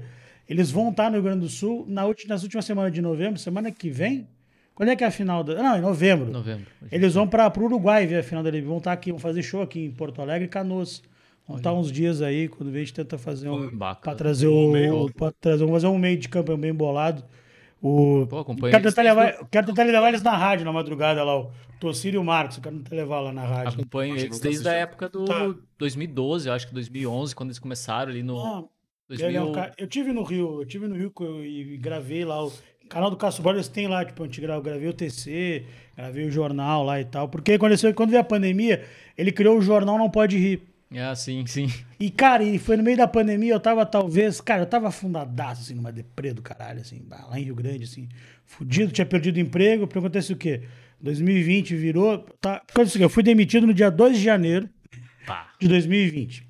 Hoje é um novo dia de um novo Eu fui demitido, eu trabalhava numa TV lá, fui demitido. TV em Rio Grande? Tinha, TV Mário eu trabalhei. Ah, ah, sim, eu lembro, eu te falei que eu vi o carnaval do, do cacete. Na rua lá. Eu tava nesse trânsito do claro que eu carnaval. te falei que eu vi. Eu tava caramba. no carnaval, cara. o Caralho, carnaval. vento, eu acho um frio do caralho. primeira noite. É, e, cara, a gente entrevistava a pessoa mais alcoolizada do mundo. A gente queria entrevistar essa pessoa. Cara, a gente. A gente É, passou o Belk caminhando ali. Cara, o maluco com 5 litros de cachaça, assim, com uma caipira. O repórter não me dá um tapa e vira tudo na entrevista, cara. O cara na arrancada, nove e pouquinho, o carnaval começando. Virou o trago do cara. Pô, nós demos uma grana lá pro cara comprar outro trago pra ele. Porra, cara. Cara, foi um absurdo. Foi um absurdo. A gente entrevistou pessoa bêbada, vereador bêbado, gente bêbada. Só pessoa bêbada, cara. Me levava no palanque, assim. Eu fazia. Sim, os- a- o ponto de transmissão era um palanque, Era um né? palanque, eu, eu, eu, eu Os fazia assim. pallet com umas caixas embaixo. pra Não, segurar. não, não, era um palco ruim, mas um palco, assim, era um palco. Sim. Que tinha que ser bom, era muita gente. E, cara, era, era muito louco a transmissão desse carnaval. Foi, foi, no, foi o último carnaval, 2020. Eu fui nesse carnaval. Gente, eu tinha, sido olha que louco, eu fui demitido pela essa TV no, por WhatsApp, no dia 2 de janeiro, pelo. Não, não, acho que o que acontece. Não, WhatsApp, cara. Porque o cara falou assim: ah, não vou fazer tu voltar aqui pra te demitir. No fundo eu achei legal e no fundo eu achei até bom. Porque eu fui demitido e pagaram tudo certinho. Recebi um bom dinheiro. tudo certinho. Depois veio a pandemia e quem ficou lá se fudeu não recebeu. Tá na justiça. E eu recebi, então. Certo. Deus é bom. Quando Deus faz um bagulho, tu fala assim, pô, eu fui demitido. E aconteceu o quê? Eu corri, cara, eu fui demitido no dia 2. No dia 5 eu tava empregado, bicho. Liguei pra mina da rádio que eu no ano, que eu trabalhei. Ela tava sem cara de manhã fazer o jornalismo, porque o maluco saiu e ficou sem. Tocava, tocava música. E não, entrava em cadeia com a Bandeirantes, era o Mendels que o pessoal vinha em Rio Grande. Das 6 às 9. E aí eu Deus que o Otto. isso, era, era isso aí. Das sete, aí eu, eu voltei pra rádio, olha que louco, voltei pra mim no ano. Eu liguei pra ela, eu fui demitido dia 2. No mesmo dia eu liguei pra ela, pô, não sei o que, a rádio, ela, não, pô, vem amanhã aqui pra gente conversar. Eu liguei pra um camarada meu que tava até comigo trabalhando na Assessoria de Esporte de São Paulo nesse ano, Fábio Dutra, lá do, que era do Jornal Agora, que fechou também. Eu tenho esse poder aí, eu tenho esse dom aí de. Participar de lugar que fecha. Ô! Porra, não é, mas é isso aí. alerta, hein? Fica, eu fico. co- Não, mas aí. Não, mas também tem lugar que eu trabalhei que ainda tá funcionando. Aí não é comigo também, o problema também só. Né? Eu não fui eu que administrei lugar mal há 40 anos, né? Porra. Cheguei tem três meses. Se, porra, administrava mal antes, não é comigo, né? E aí, bicho, eu consegui um estágio no jornal, que eu tava. Um estágio no jornal e um emprego na rádio. Cara, eu fui demitido numa quinta. Na segunda-feira eu tava trabalhando de novo, cara. Louco isso, né, cara? E nesse mesmo tempo aí eu me convidaram a fazer um show na Suíça, em Genebra. Olha que viagem, cara. Pô. Aí eu fui pra Genebra no dia 11 de março. Primeira saída do Brasil. Primeira saída do Brasil. E última também, né? Porque de boa eu não vejo. Não, tem vou falar. Eu viajei na terça. O Não, eu já tinha saído do Brasil, eu já tinha ido a Chuí. Tinha ido no, É, no Uruguai, eu fiz show em Jaguarão, fiz show internacional. E Jaguarão Internacional. Cara, e eu fui, cara. E, cara, eu amo o show de Jaguarão, ele é maravilhoso. Que, cara, não foi ninguém ver o show. Fui com um amigo meu, Rafael Campos. Lá de Caxias, baita comediante. Ele, ele fez show comigo em Rio Grande. Puta, vamos um Jaguarão comigo? Pô, eu te dou uma grana, tu paga a passagem, vai comigo lá. Eu não queria ir sozinho. Digo, vambora. Fomos ao Jaguarão. Cara, chegamos lá no bar, tinha oito pessoas. O show era marcado para as 11, tinha oito pessoas. Aí, umas três estavam ali já meio breaca e tinha cinco foram para ver o show. E a gente enrolando, daqui a pouquinho vai começar, vai começar. E o dono, não, vamos esperar. Vamos esperar que vai chegar mais gente. Assim que você levantar, "Ah, a gente vai ali no outro barzinho e já volta. E nunca mais voltou. A gente começou o show a uma e meia, pra uns 12, pra uns 10, 12 bêbados, assim. que show! E a melhor parte desse show pra mim é o cara que, antes de começar o show, a gente tá conversando, e a gente perguntou assim, cara, a gente tá num hotel aqui perto, a gente queria saber se dá um pouco na hora de ir embora, tipo, era duas quadras, assim, dá pra gente ir embora a pé, pede um táxi, se é perigoso, uma... É, aqui, rapaz, aqui... Aqui, cidade aqui, rapaz, ninguém rouba ninguém, isso aqui é uma tranquilidade só. Aí esse cara, olha, fumou um cigarro. Ele volta e fala, pra me roubar? Eu juro que não é piada. Passou uns caras de moto e roubaram ele. Cara, lá em. Não, o, hotel, Resumindo, voltar de táxi. o hotel era maravilhoso, cara. Não, a gente foi, a gente foi embora. Aí, cara, o cachê era tão pouquinho, nós vamos caminhando, cara.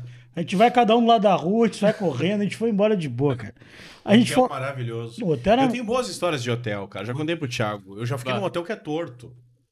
E o hotel de Rio Grande. Não, o de Rio Grande é tenso, mas eu fiquei num hotel em São Gabriel que é torto. Hotel em Rio Grande, quando é que foi Rio Grande? Bah, cara, há muitos anos. Foi o quê? 2008, 9? Vai Cara, fazer o que lá? Rádio? não, eu trabalhava na Fundação Tiago Gonzaga, foi com um espetáculo teatral. Ah, tu era ator. Não, eu era produtor cultural. Ah. E boa. sonoplasta e puxador de fio. tudo, Severino. né? Tu era todos, tu era todos. E aí... 2008 isso aí? 8, é, 9. 8, 9. Eu sei que eu fiquei no quarto, 3 horas da manhã, parecia que eu tava dormindo na Japesca aqui no Mercado Público. Qual hotel tu ficou? Cara, um bem na esquina, logo depois é a Lagoa ali e tal. ah, eu sei qual que é. Puta, esse aí... Três da manhã eu acordo assim, olho, tá um motorista com a janela aberta fumando um cigarro. Ficava no quarto com o motorista e mais um, o Nando, que era o cara que operava a luz e uma parte do áudio. E aí parecia que tava matando peixe Tu do durou- lado, cara. Mas três é da manhã. do lado do eu- mercado ali tu tava ali, beleza? É, três da manhã Puta, eu eu sei. Esse hotel aí. desci e fiquei lendo a zero hora na rua e o motorista fumando. E já com isopor e camarão do lado. Eu não sei como ele comprou três da manhã o negócio. Não, não era três aquilo, devia ser umas cinco. Não, era três horas, quatro horas, É noite porque- pra caramba. É porque o quê? Porque E o... eu não sei como é que ele tinha o isopor, porque ele não chegou com isopor na cidade. Não, mas é, mas mas, irmão, tu tá em Rio Grande. tu compõe isopor, camarão e peixe, pô, tu faz assim, aparece. Outra coisa Tu compra do cara que vende. Não, eu te compro com isopor também. Quanto é camarão? Tem 8 quilos. Quanto é que é? Tanto. Tá, eu quero levar o isopor também. Tá, me dá mais 10 pilas do isopor e eu vou compor. E em São Gabriel eu fiquei num hotel que era torto. É, andares eu sei- ímpares, descia escada. Saía do elevador, descia escada. Andares pares, tu saía do elevador, subia escada. Cara, eu sei que tu ficou em Rio Grande, cara. Eu sei que hotel é, cara. Porque o Rogério Morgado, que tá no Pânico Uma hoje. esquina. Isso, ele foi fazer um show em Rio Grande. Uma invenção do Gil. Vamos fazer um show do Morgado. Digo, cara, não vai dar tempo de divulgar, cara. Tem, quer fazer um show do cara, porra, daqui a três dias não vai dar tempo. Não, mas vamos, consegue as coisas. Conseguiu os negócios, conseguiu hotel, conseguiu tudo. Que era do mesmo cara do dono do bar, lá no, no- era um bar no shopping lá. O show do Morgado, para variar, não deu, não, não, para variar, aconteceu o que eu falei, cara, pouco tempo de divulgação, lá deu umas 30, 40 pessoas. Cabia 100, deu 40, num barzinho. Show legal. Ele ficou muito puto comigo, Morgado, que falou assim, cara, que hotel horroroso tu mesmo, viu? Parece uma casa de vó, esta merda. E aí, e aí foi isso, cara. Mas eu sou muito grato ao Morgado, ele me levou no pânico, então eu sou muito grato. Pois é, tu teve no pânico. Foi né, no tia? pânico, cara. Foi no pânico. Eu, E participou do pânico, né? Não só ir lá olhar. eu fui pra. Eu, eu pedi, eu pedi, cara, eu queria ir lá ver. Aí eu, puta, eu vou lá ver o pânico. Fiquei todo feliz, puta, eu vou lá ver o pânico. Aí eu, putz, eu cheguei em São Paulo, três semanas em São Paulo, cara. Aí eu cheguei lá, o Morgado, ah, vem aí, vem, tal horário e tal, fui, puta, caminho. Eu morava perto da Paulista, fui, puta, tô no Winston Churchill lá na, porra, Paulista e tal, tô lá. A gente fez Pan-Americano. Tá, lá no acho que é 14 andar. 14º. Cheguei lá, jovem, esperando, esperei o Morgado, subi com ele. Aí ele falou assim: Gordão, senta lá no, no cantinho, um banquinho lá e fica ali na, na- na suave. Eu digo, pô, só queria ver o pânico. Aí chego lá e entra o Emílio. Tinha um operador ali antes, acho que devia estar em rede, sei lá, tinha um cara operando, aí chegou o Emílio. Aí, beleza? Fala, Morgadinho. E aí, beleza, cara? Um.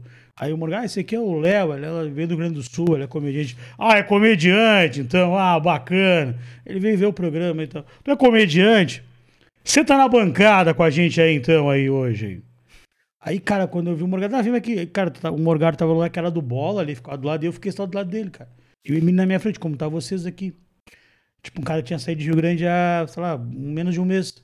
Tava ali no pânico, assim, caralho, cara, é o programa que eu ouço há 500 anos. Que eu falo, faço muito, gosto muito de rádio, gosto muito de humor, pro pânico. Eu, tá, eu fiquei ali. E no dia que eu fui o convidado do Cláudio Manuel do Cacete Planeta, o seu Cresço. Sim. Então eu dei muita, dei uma puta de uma liga. Sim. E aí no meio do programa o Emílio fala, pô, Cláudio Manuel. Tá no YouTube, lá bota aí Pânico Cláudio Manuel 2018. Não que alguém vai procurar, mas enfim. Aí ele fala, porque as pessoas querem viver de comédia, o Cláudio Manuel. Eu não sei imitar o Emílio muito bem. Tu faz, tu faz bem o Emílio. Ah, cara, Ah, não. ele não, não, não, cara. Aí ele- E aquela- Não, cara. Não. Porque as pessoas elas querem ser comediantes agora. Esse rapaz aqui, Thiago Abravanel, e aponta pra mim. Puta, não fui só eu que olhei pra ti de cara e disse. Não, Thiago cara, Abravanel. o Emílio pra tudo a Jovem Pan no Brasil inteiro, o maluco Ah, falou. obrigado, me chamou de lixo, né? E aí o- o Brasil inteiro pro Emílio me chamou de lixo, obrigado. Mas tu falou Ah, quando? Mas cara, tu eu falou falei no- na Rádio Granal, cara. Putz, sério? Não, tu falou no ar? É, tu é surdo, então, velho. Sou, eu sou, o rádio. Eu sei, tu falou que o carro baixa o volume do rádio. não tava. É Um puta volume alto, os caras conversando. Que deu um puta som no meu ouvido, cara. Não conseguia entender nada. Não, bicho, aí eu fiquei lá no programa, só que eu fiquei, tipo, muito quietinho, só olhando o programa. Porque eu pensei, porque depois de um tempo, depois de muito tempo, eu pensei, errei. Mas na época eu fiquei ali, eu lembro que eu falei uma, duas, as duas. Falei ali uns negócios dele passou a bola pra mim, mas não consegui perguntar nada. E aí depois eu, eles falaram assim, "Ah, mas tu não tem sotaque e tal de gaúcho. Porque todo mundo pensa que o sotaque do é o sotaque porto alegre. Ah, Tchê! Não, tchê, ou se não, balde porto alegrense, né, cara? Eu digo, não, não tenho sotaque. Assim, cara, não tenho. E aí tá, e passou assim um tempo, aí depois de um tempo eu fiquei vendo que outros comediantes iam lá e uma outra comediante que eu conheci, a Giovana Fagundes, Sim. ela virou do pânico. Aí depois eu fiquei De pensando Floripa, assim, né? Isso, isso, Giovana Fagundes. Ela foi num dos primeiros churrascos que a gente fez no apartamento, que foi uma galera, assim, cara. A gente ia fazer só uma carne, quando eu tinha 70 cabeças no apartamento. Os eventos Mais lá. Não, eu, eu, eu fiquei conhecido lá. O apartamento dos Gaúchos era o nome, o lugar que tinha churrasco, numa terça, meio-dia era lá. Sim. Aí os caras assim, os caras Na Montana, Isso. Montana Grill, Lavento Aragano e o El dos Gaúchos. Era mais ou menos isso. Era muito churrasco lá. E os caras diziam assim, porra, tu, tu, tu, ah, tu ficava lá saindo de rico, tu lá. Eu falei assim, bicho, daquele apartamento do churrasco teve, se eu paguei em dois, três é muito. Assim, que eu dei uma casada na grana. Porque como muita gente ficava lá em casa, era quase um albergue, muita gente ficava lá. Os caras queriam comer churrasco. Eu, eu tô meio quebrado. Não, não, deixa pra nós. E as festas eram assim. Ia chegando gente com cerveja. Quando quando a gente saía de show, ia lá pra casa. Lá, cara. Teve um churrasco que começou às duas da manhã. Acabou às 10 da manhã do outro dia. Excelente. Acabou com os caras no sofá vendo shows de clown, de palhaço. Excelente. puta nego aleatório pra cacete. E o comandante Tejado, Tejado já- batendo na porta. Cara, aquele. Eu nunca vi um cara tão feliz como. Delegado Nico. Cara, eu nunca, fiquei, nunca vi um cara tão feliz como o porteiro do prédio quando a gente foi embora, cara. Porque ele tava meio ali cochilando, aí tocava assim. Ô, pode liberar o fulano, que era muito comediante. Aí tem esse churrasco, quando ia, embo- ia embora alguém, chegava outros, cara. E é só. E aí, pensa, churrasco de comediante, cara, é só gente falando bobagem e bebendo. Não tem nada demais e tal, assim. Tá, mas tu, tu ia pra Suíça e aí entrou o pânico, entrou Eu, na eu Suécia. fiquei Suíça. pensando, porra, se eu tivesse me perfazido, tivesse feito uma. Perfazer é uma palavra correta, né? Bonito. É pela que quer se, se exibir, né? Claro. Se eu tivesse daqui a pouco tendo. Se eu, tivesse, se eu tivesse me metido mais, depois eu pensei, será? Aí eu prefiro nunca levar essa hipótese. Sim. Será que o Emílio falou, puta, será que esse cara fala bem? Vamos ver se esse maluco. Que eu podia daqui a pouco ter sido muito engraçado. Ele Claro. falar, pô, vem amanhã. Mas não, eu fiquei quieto. Ele só tirou uma foto comigo e abraço. Quer dizer, talvez, talvez eu não sei. Aí eu fui pra Suíça, bicho. Fui dia uma terça-feira 11 de março. O que, que tinha no dia 13 de março? O histórico Grenal. Sim. Foi dia 11 ou 12? 12, pancadaria. Isso, então eu fui dia 10, que eu vi o Grenal na Suíça. O show era sábado. Na sexta o mundo acabou. Eu tava na Suíça, e aí lá, eu tava em Genebra, fui com outros dois comediantes. Ficamos na casa da, da, uma, da irmã de um deles. A gente tava lá e, fica, e tinha uma galera de brasileiro lá também, porra. Puta, vendeu um carro, um rim pra poder ir também. Não, eu fui com o dinheiro da rescisão na TV que me ah, demitiu. excelente. Então Deus, Deus ele te. Cara, por isso que eu te demiti, pra tu ir pra Suíça. Aí, bicho, eu cheguei na Suíça lá, irmão. Aí, tá, pô, Genebra e tal, pô, também nunca tinha viajado tanto. Não sei falar merda nenhuma Não, aqui. não, meu português é intermediário. e eu fui, no, eu fiquei, pô, fui na Air France, pô, pode tomar trago, vinho, Sim. servir, maravilhoso. Kinder, Assim, assim que morreu a Varig, né? Sim, cara, tinha vinho, tinha Heineken Kinder Ovo. Porra, irmão. Ó, Tu- Só pra eu falei assim, irmão, se nós já tiver que fazer um bate-volta, pra mim já valeu. sim. Tomei um trago e comi Kinder Ovo pra cacete, cara.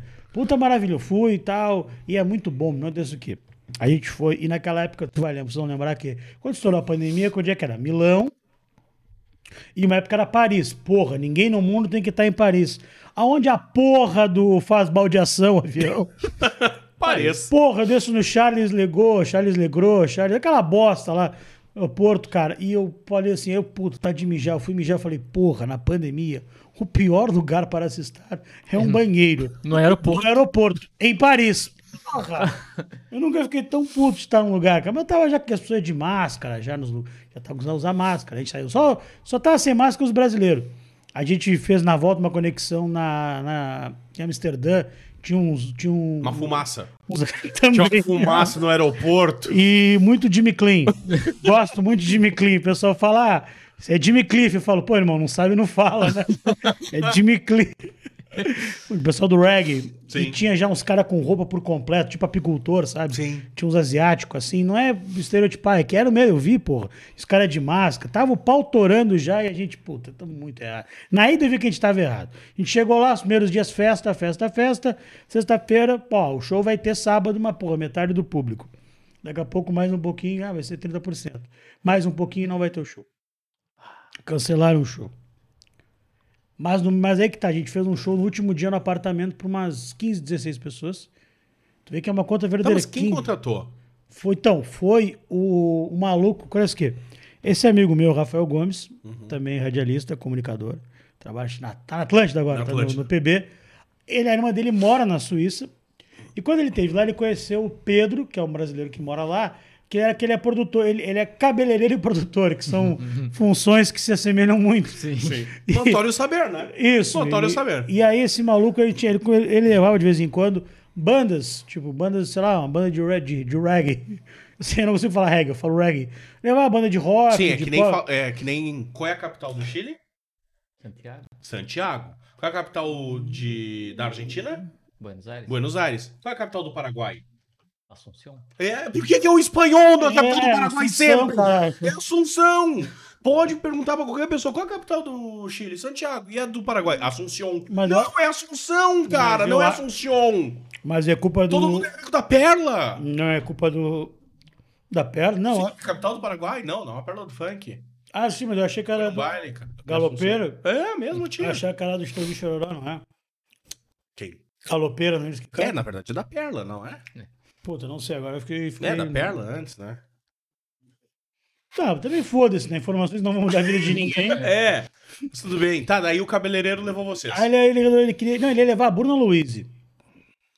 Aí a Bruna Luiz não pôde ir. Aí ele falou assim: puta, mas eu quero ver esse stand-up. Ele falou pro cara, cara, não tem uns amigos pra vir. Eu não posso pagar muito. eu digo, ah, eu tenho. Aí ele me convidou e convidou o Thiago Oliveira. A gente foi, aí não teve o show.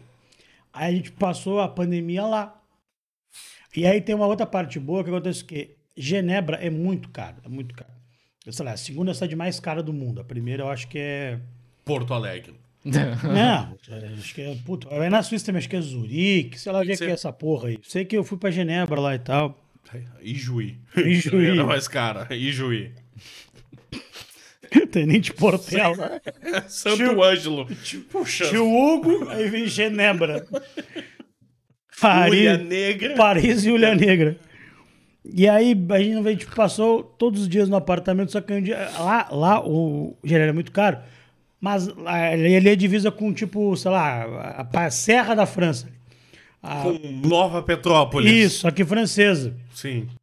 Nova Petrópolis. Isso, e a gente foi para a gente ia no mercado de lá. Só que um dia a gente foi no mercado de lá, só que foi quando o Macron, ele deu uma coletiva falando para as pessoas da França não saírem mais de casa, que ah, os franceses não iam pagar água, não iam pagar, ia pagar porra nenhuma lá. Eu vi a coletiva dele, não entendi porra nenhuma, mas a mina traduziu para mim que estava do meu lado. Aí ele falou lá, ele falou isso aí tipo de tarde, de tarde, meio-dia ele deu a coletiva lá, o Macron, presidente da França. Acho que é Macron, se não for Emanuel também- Macron. mas não for também, sou comentarista político, eu não sei. Aí, cara, no fim do dia, vamos no mercado onde? Na França. A gente atravessou a porra do bagulho e o nego falou, porra, não pode ir lá, bicho. Fomos voltar no estilo brazuca. Estilo brazuca, sabe, sabe que o estilo brazuca ele funciona muito bem no Brasil. Fora dele é meio ruim, bicho. E aí nessa volta, irmão, o cara, não, não, não pode, não pode passar. Mas a gente errou. Ah, O que que tu vê? Pra que tu passou então? Tá ligado? Não Bah, tem. É que nem o cara que, é que nem o cara que tava na rua e pediu um dinheiro pra voltar pra casa. Não, não pra voltar pra casa, eu tô sem dinheiro. Eu falei, pô, não, você tá dinheiro sem voltar pra casa, porque tu saiu de casa, ficava lá então. Sei lá. Porra, o que tu saiu de fazer? Já não tem dinheiro, porque tu saiu. Fica em casa, porra. E era tipo isso que vocês passaram. E a gente tem, a gente, a sorte é que a gente. No carro tava uma moça que conhecia uma menina que morava na França. E a gente conseguiu. A gente ficou na casa dela, que a gente não pôde voltar. E a gente ficou na casa dela. A gente tentou passar por algumas, já tinha umas barreiras, tinha barreira policial, assim, na- nos negócios. A gente não conseguiu sair da França, daquela cidadezinha ali. Puta cagada essa Puta viagem. cagada, cagada, cagadaça. Isso que eu tô contando as partes que dá pra contar. E a gente, só que a gente ia ficar num tipo, vamos procurar um hotel, né? Aí depois alguém lembrou, puta, essa mina, que é a mina que ia no apartamento lá. Ela ia no apartamento e tudo mais. Que é muito brasileiro lá. E a gente ficou lá. Outro dia, a irmã, o Rafael teve que vir, ela. Ela veio pra. veio, tipo, de. que o metrô tava rolando. E aí, como ela é mora na ela pode transitar. A gente não podia porque a gente é brasileiro, a gente não tinha. Ela não tava no carro, a gente não tinha o nosso. E aí ela veio e entrou e foi, a gente conseguiu sair lá da França lá, mas foi essa viagem, mas foi essa doideira aí que a gente acabou errando no caminho. E conseguiram voltar de boa pro Brasil. Eu tô aqui, né, bro? Tô Não, aqui. não, de boa. tô Não, voltamos. Não, aí que tá. Começou a cancelar voo, da merda. Puta, eu acordei um dia e tinha cancelado nosso voo. Acordei todo mundo. Ó, deu merda. Aí a gente ligou pra mina do companhia. Ela falou assim, pô, tu me liga, tu me liga meia hora antes, vocês vão embora hoje. Vocês conseguem ir embora amanhã às 5 da manhã? A gente falou, conseguimos. Então tá, então amanhã vocês estão no voo das 5. A gente foi embora às 5 da manhã, voltou num voo sem ninguém, tinha, sei lá, um voo pra 300 cabeças, tinha 30. Aí, cara, quando a gente ia, todo mundo de máscara já, de máscara, de máscara. Chegamos no Rio. No Rio Porto Alegre, todo mundo de máscara já. Ainda era março ainda. Aí eu vou lotar também, foda-se. Aí vem, vem Brasil, cá, né? Aí Brasil vem cá. Não, e vem cá uma Kombi, né? Vem aquele porra, aquele voo Rio Porto Alegre. E é apertado, o cara que é gordo. A menina falou, tu botou o cinto? Eu digo, pra que cinto? E o piloto dizendo: passinho à frente tem espaço no fundo do carro, ó. Passinho à frente tem espaço, ó. E aí eu cheguei e eu tive que ir. Eu não, eu, quando eu cheguei, eu voltei para Rio Grande, morava em Rio Grande. E eu não fui para minha casa. Eu fui para casa de uma tia minha, na praia. E eu fiquei duas semanas sozinho lá em quarentena. Porque eu tinha ido da Europa, Sim. ninguém sabia como é que era aquela porra. E é muito louco porque eu cheguei em Rio Grande, só eu de máscara. Porque no Brasil tava suave a coisa ainda. Só eu de máscara, cara. Todo mundo me olhava estranho, eu meio que ficava meio cagado assim. Eu senti um Michael Jackson de máscara, só eu de máscara. Cara, eu vou te dizer o seguinte, eu lembro, eu lembro de uma vez minha mãe sair do hospital ah, e usando máscara nos primeiros dias e achava que minha mãe tinha uma doença terminal, assim. Eu lembro que eu fui no banco, levei minha mãe no banco e primeira coisa, não, a senhora pode ir no caixa preferencial. Tipo, a minha mãe só tinha saído do hospital, aquela questão de É, imunidade que o médico dizia. Ficam dois dias de máscara e tal, né? Mas eu Muito fiz- tempo Eu aqui acho que dentro do máscara hospital. mesmo no Brasil começou a ser usado, tipo, junho, julho. É, né? um negócio muito louco. Cara, foi E isso. outra, tem, tem pessoas que nem usaram. Nem usaram. E aí foi isso, bicho. Aí eu fiquei duas, Abraço, Gustavinho. eu fiquei duas semanas trancado numa casa na praia com uma internet do vizinho, que me arranjaram. E era isso, cara. Minha vida era ficar jogando. Eu jogava um emulador de Play 1. Eu tinha uma TVzinha que só pegava a, Globo. Mas, mas a internet era ruim, mas eu conseguia ver Netflix. Então foi isso, cara. Sim. Duas semanas só vendo uma tela. Mas como é que tu conheceu os Castos Brothers? Como é que Ah, chegou? vou, porque aí na pandemia, eu já conheci o Marcos e o Ed Gama em São Paulo. Uhum. Porque o, o Estevam Nabote está no Porta dos Fundos hoje, não sei se tu conhece ele, um comediante, Sim. um gordinho. Quando ele era um fudido, ele ficava na minha casa lá em São Paulo. Ele vinha do Rio e ficava lá para fazer show no Comedians. Eu conheci o Ed assim, conheci o Marcos assim. Eu conheci o Ed e o Marcos. No dia que eu fui ver um jogo na casa do Nando, eles estavam lá. E jogando videogame, eu comecei a narrar zoando, imitando narrador de interior. Sim. E eles amam isso e a gente começou a zoar assim. Aí eu virei amigo do Marcos, virei amigo do Ed, fiz show, abri o show deles lá no Teatro Morumbi, fiz a abertura do show deles, virei amigo deles. Veio a pandemia, ele criou o Jornal Não Pode Rir. Fui parabenizar ele e falei assim, puta, cara, quando tu precisar, escreve e tal. Aí ele falou assim, puta, a gente tá fazendo teste. Manda umas coisas. E eu mandei, e numa seleção de 10 eu passei. No Ah, legal. agosto de 2000. Tava meio fudido, assim, meio deprê, assim, tava meio ruim. O The Office me salvou na, na pandemia. Eu vi, cara, eu vi os nove temporadas do The Office, sei lá, em uma semana eu vi, assim, cara. Minha vida era ver o The Office, dormia, acordava já via The Office de novo. Que é aquele meio da pandemia que a galera começou a ficar. Que quando meio caixa, quando cai a ficha da galera que, puta, que fudeu muito.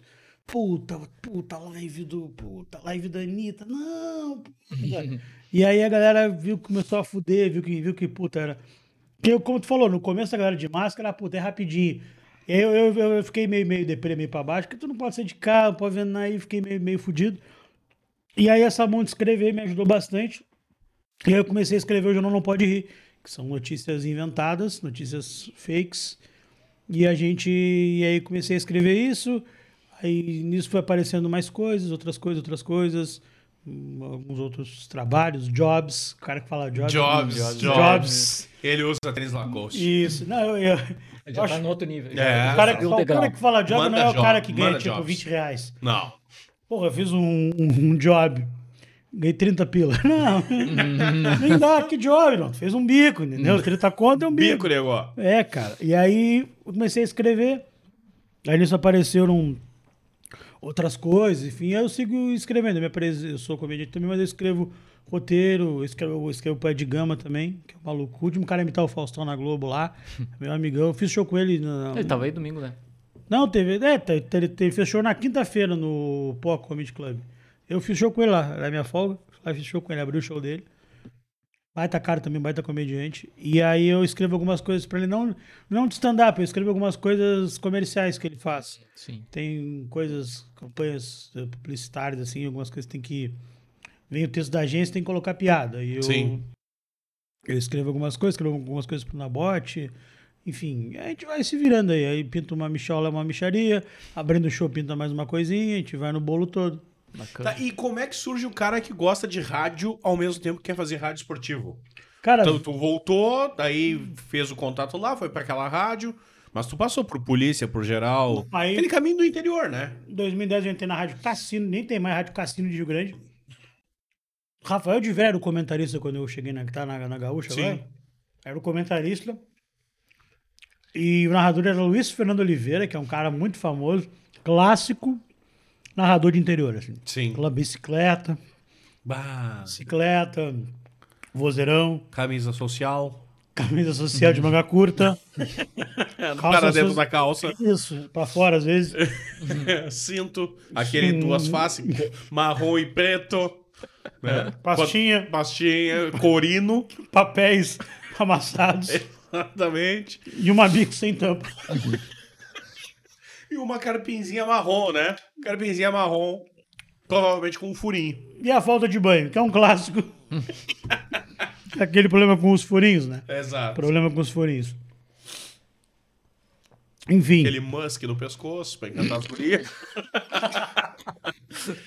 O marrom. O marrom é melhor. Porque ele é amadeirado. Que ele compra com a vizinha da esposa, que é vestida do Avonx, né? Ah, o marronzinho ele é amadeirado. Porra, se você for aquela madeira que é tipo papelão de beliche de pobre, sabe? Eu sei que eu tinha beliche de pobre, cara, porra.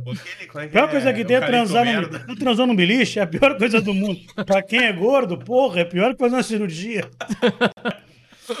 Mais fácil trocar um pneu de Kombi Em movimento. do que transar, transar num beliche, cara. Coisa horrível. Beliche não foi feito pra transar. Beliche é a pior invenção do mundo, é que nem guarda-chuva. É, Guarda-chuva é a pior invenção do mundo. Claro que é, pô. O melhor lugar do guarda-chuva é o meio, tem um carro, caralho. Não tem como dar Tem certo. como dar certo. E aí, em 2010, eu entrei lá pra fazer esporte, cara. Ganhava 30 pila pra fazer um job, 30 reais. Quanto pagava? Pô, o estômago que estão vivendo, eu compro um apartamento no Montserrat. Que barbaridade. Estrei no São Paulo e Brasil de repórter. Depois narrando. Narrando, narrava também. A gente tudo, era narrador, comentarista. Ah, do interior, né? Porra, tudo. Aí, aí tá, aí 2010 eu tava lá. Virou 2011, eu tinha ficado esse tempo na cassino lá. Aí veio a Rádio Minuano de Rio Grande, que era a rádio, porra, mais ouvido. Gera narrador lá. Sim. Tudo. Aí eu, porra, tava, pô, queria ir pra casa, queria ir pra Minuano, que era, porra, era top, todo mundo ouvia. No estádio só ouvia uma Minuano.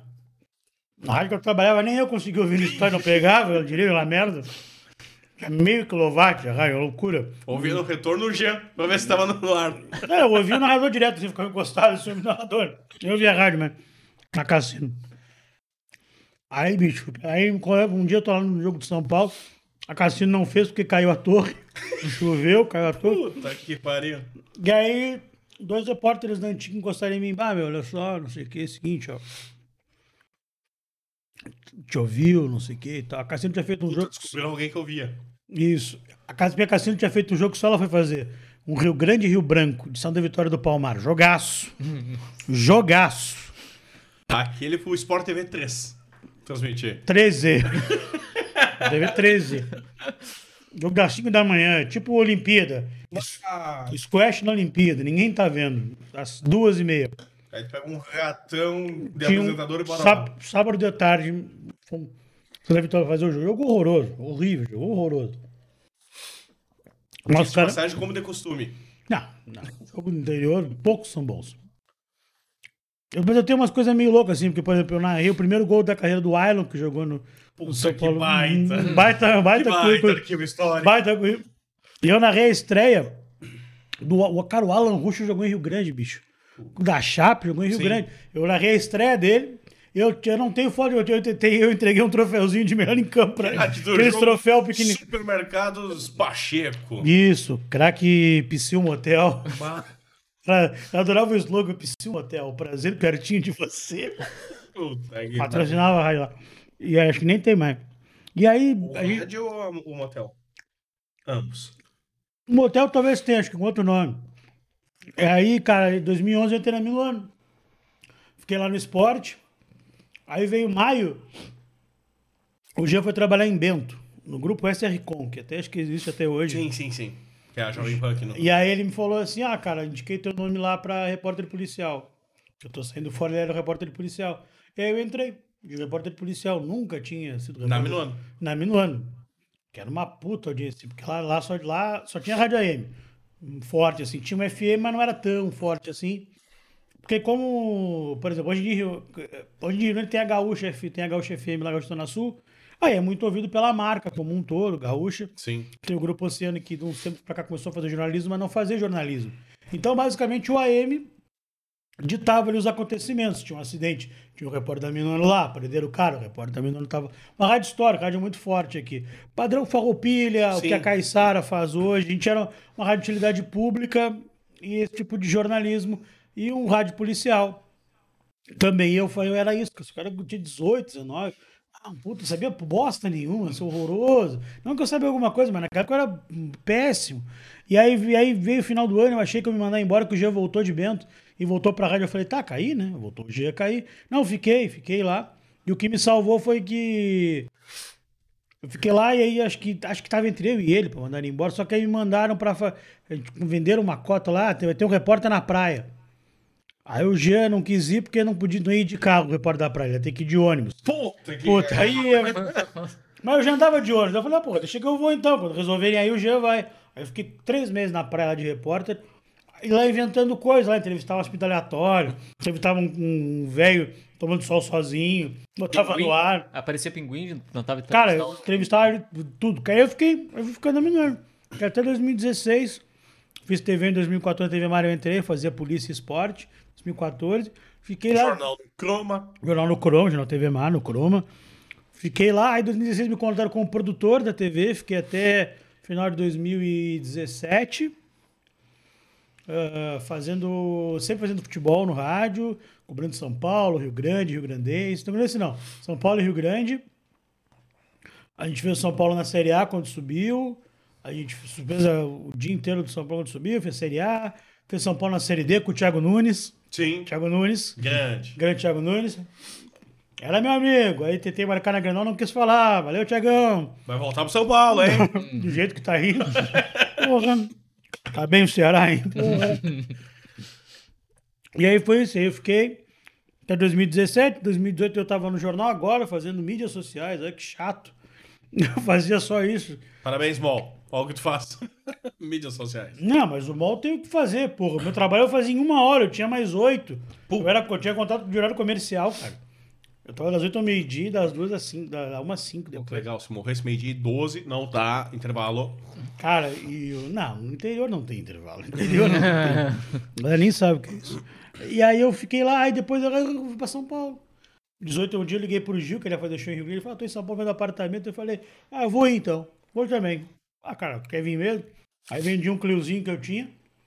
Único dono. Mas o dono não sabia dirigir. Fugindo, E aí eu fui pra São Paulo, cara. Aí já volta toda a história que contei antes.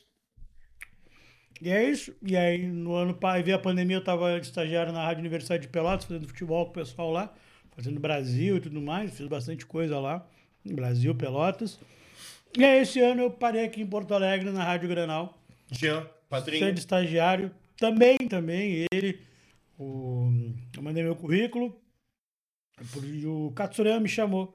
Eu mandei num dia e me chamou no outro. Puta, cara, gostei do teu currículo, tu pode vir aqui pra gente conversar. Aí eu vim, a gente conversou, gravei umas coisas.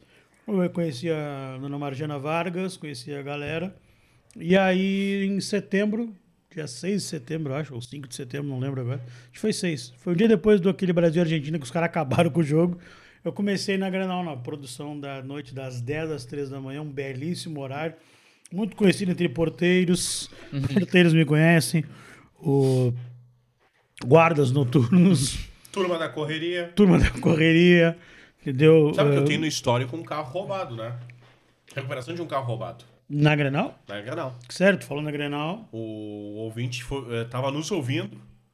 E aí é roubaram o função do- carro. que é a função do aí ouvinte, eu- né? E aí. o rádio tava ligado na Granal, ele nos mandou mensagem e a gente começou a avisar. Ah, você, dono de um Fiesta Vermelha aí que tá, roubou o carro, a gente sabe e Uhum. tal, barará, barará, liga e chama pra polícia. E aí quando a brigada chegou na Farrapos, tava o rádio ligado na Granal ainda.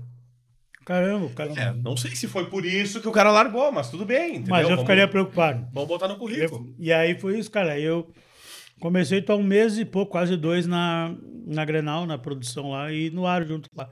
Mas é o que tu gosta. O rádio jornalismo esportivo. Ah, sim, sim. Agora, fiz TV, não sou bonito, não sou um cara que vai fazer muito bem pro vídeo, assim, sabe?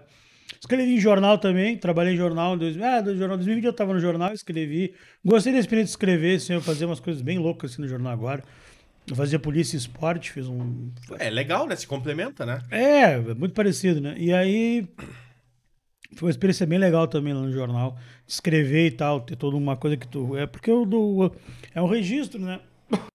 E nesse meio tempo eu me formei em História e Licenciatura. Eu sou professor de História também. Olha aí. Puxa. Pior professor de História do Brasil sou eu. Por quê? Porque eu me formei não sei porra nenhuma. Eu precisava de um diploma. Não, brincadeira. Eu gosto de História, mas eu gosto de História do Brasil, assim. Mas eu, mas eu me formei. É um curso muito bom. Fica a dica pra galera aí, façam. É, também não, É, também eu não falei. vou iludir tanto assim, Isso, né? né? Não é, se der pra fazer uma medicina, se tu estudar bem, vai que paga mais. Mas é muito. Tá pagando mais rádio ou professor hoje? Ah, escrever piada, sabe? É bem verdade. Escrever piada paga muito bem, cara. Um dia perguntaram, ah, por que tu escreve piada? Eu falei, cara, porque eu já ganhei escrevendo, eu não ganhei fazendo show, entendeu?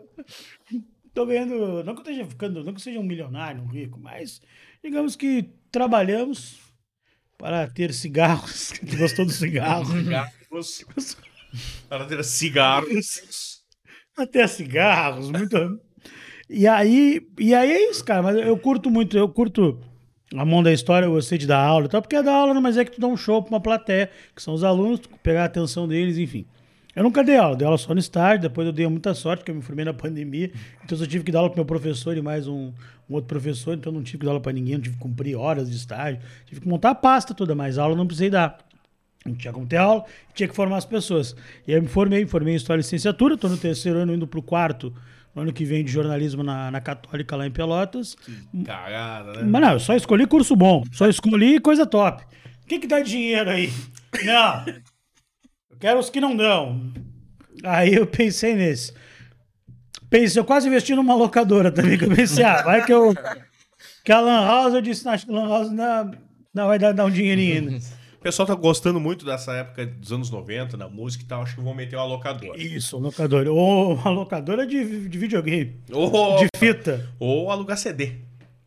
Pessoal Alugavam CD? Alugava um CD, aí tu gravava na tua fita e devolvia, né? Bah, as fitas são foda, né, cara? Claro. tem de tudo, né, cara? Mas Lan, House é gostoso também. É foda que Esse é corujão de CS. Já fiz, já. E eu não sabia jogar. Eu fui só pelo corujão. Porque disseram, ah, vai ter um lanche. Eu digo, "Ah, então vamos lá, vai ter um lanche. Tá. Fui pelo lanche. Tá certo. E aí foi isso, cara. Então essa é... Essa é a minha história, bicho. Arquivo. E aí, só não sei se é alguma coisa que eu... Tive alguma história de show que eu não tenha contado. Não, show tem muita coisa que eu não posso contar que dá, vai Até, dar pra... até porque perde o encanto, né? O pessoal tem que ir lá te assistir. Não, não, eu digo de show que deu, deu ruim, já contei esse. Cara, tem muita coisa que eu não posso contar porque vai, vai cair a live, vai dar um problema. vai dar uma Não, vai merda. dar uma merda gigantesca, assim. E é isso, cara. E aí o rádio tá bem legal na Grenal, é, pessoal muito bom, muito legal, apesar do Clériton, são pessoas maravilhosas, né? Não, dá pra ter tudo, Mas né? eu não trabalho com o Clériton, eu trabalho com poucas pessoas, enche uma mão as pessoas que eu trabalho. É bem legal, o pessoal da portaria. Tu conta dois por um, né? Como dois por um? É porque a altura do Coimbra e do Charlie pode Ah, fechar sim, um, né? dá um, dá um, dá um, dá um, dá um Regis Ramos. É, dá um resto. Trabalho com o Regis Ramos, trabalho aqui tra- das 10 às 2. Com, depende, às vezes muda o horário, mas é sempre das 10 É, às 2. Com... a partir das 10. Isso, tem o Granal Show lá. Acabou a voz do Brasil na Granal, começa o Granal Show. Tem depois o Boteco da Granal com Coimbra, o Charlie, o Coimbra um completo maluco, Coimbra. Completo. E fala baixo, né? Fala baixo, não, fala baixo. Bom, Eu acho que tinha que voltar o quadro O Berro da Madrugada. Era legal. eu tô, eu tô com uma outra ideia. Eu tenho, uma- eu tenho uma ideia que faz anos que eu tenho aí, que é o Acorda Porteiro. eu queria ter uma TV e três da manhã. Ia estar um silêncio. Você a TV de porteira que ele deixa ali, sai Vendo do o ar. Intercine. Isso. Ele ligava pro Intercine, pro E a- 0800 escolher o claro, pra escolher o filme. Claro. Sendo que já tava. Lisbela, e o, Lisbela e o Prisioneiro Você- ou Central do Brasil? Sempre dava Central do Brasil. E é muito bom pensar que, por exemplo, a gente trabalha nessas coisas, a gente, hoje a gente sabe que o filme já estava engatado e foram embora. Foda-se. Nunca. Só os trouxas ligando. Ah, tá, opa. É direto lá. E aí, o que eu tava falando mesmo? Esqueci, mas eu tava... Alô, porteiro lá. Alô, porteiro, é um programa que eu- acorda porteiro, que é três da manhã, um silêncio. Aí do lado entra um cara com uns pratos, acorda, porteiro! Bora. Tem essa ideia aí que eu quero implementar um dia. Eu acho que Que eu- o, o Berro da Madrugada que tinha na Granal, ele pode ser O atualizado. que, que era o Belo da Madrugada? Eu quero- Era quatro da manhã, alguém gritava na rádio. Acorda! É, só que eu acho que tem que ser melhor. Meu, Três da manhã, um ouvinte liga ao vivo e ele grita. Onde é que tu tá? Tô na empresa.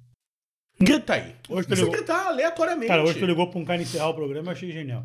É, Eu tava cansado. A eu não Gigina, queria ligou pro cara encerrar. encerrar o programa, a Eu Gigina. pedi pro ouvinte ligar, ele encerrou o programa e citou o patrocinador, que isso é o mais importante. O cara que já fez o toco já no... Claro, aproveita. Bom, aí o problema é dele. E a gente tem lá o Granal Show lá. Agora que cobre dele. Ele que encerrou fazendo toco, não eu. Eu não fiz toco nenhum. Exatamente. E aí a gente tem lá o Granal Show, programa que tem entrevista, tem bom humor, tem, tem de tudo. Aí vem o Boteco também, tem E papo. entrosamento dos colegas, que é o que mais. É importante, assim, essa união da galera. Tipo, tinha Hum. quase o amigos. É, exatamente. Caralho. É. Acho que era isso, né? Se verem aqui, talvez. Bom, se eu não, se eu não tiver no ar nos outros próximos dias, é porque a galera viu aqui. e aí eu me compliquei. Mas, Thiago, faz uma pergunta. Tu não falou, não, pergunta. Eu Não. falo muito, né, cara? Esse Não, é um mas eu já fiz algumas perguntas ali. Eu já fiz algumas perguntas. Uma coisa última que tu- pergunta, então. Ah, última pergunta. A pergunta que fazem demais pra, pra quem faz hum- humor, piada e stand-up. Até por um acontecimento de hoje, né? Pô, eu sei que tu vai perguntar. Eu já sei que tu vai perguntar. Então mas- responde. Não, por favor, pergunta. Não, mas qual é a pergunta? As pessoas não sabem, porra. Ah, qual é o limite do humor? Ah, eu sabia que ele ia perguntar isso. Ah, que Eu me senti. cagada. Não, não. É uma cagada do limite do morte. É a- é a- essa é a pergunta, é a mesma pergunta que Ou, tu faz pra um ou cara é o, ou qual é o limite da. do meu humor. Não. Do bom senso? bom senso, não, da. Que eles estão agora com o limite da livre expressão. Não. Pode ser?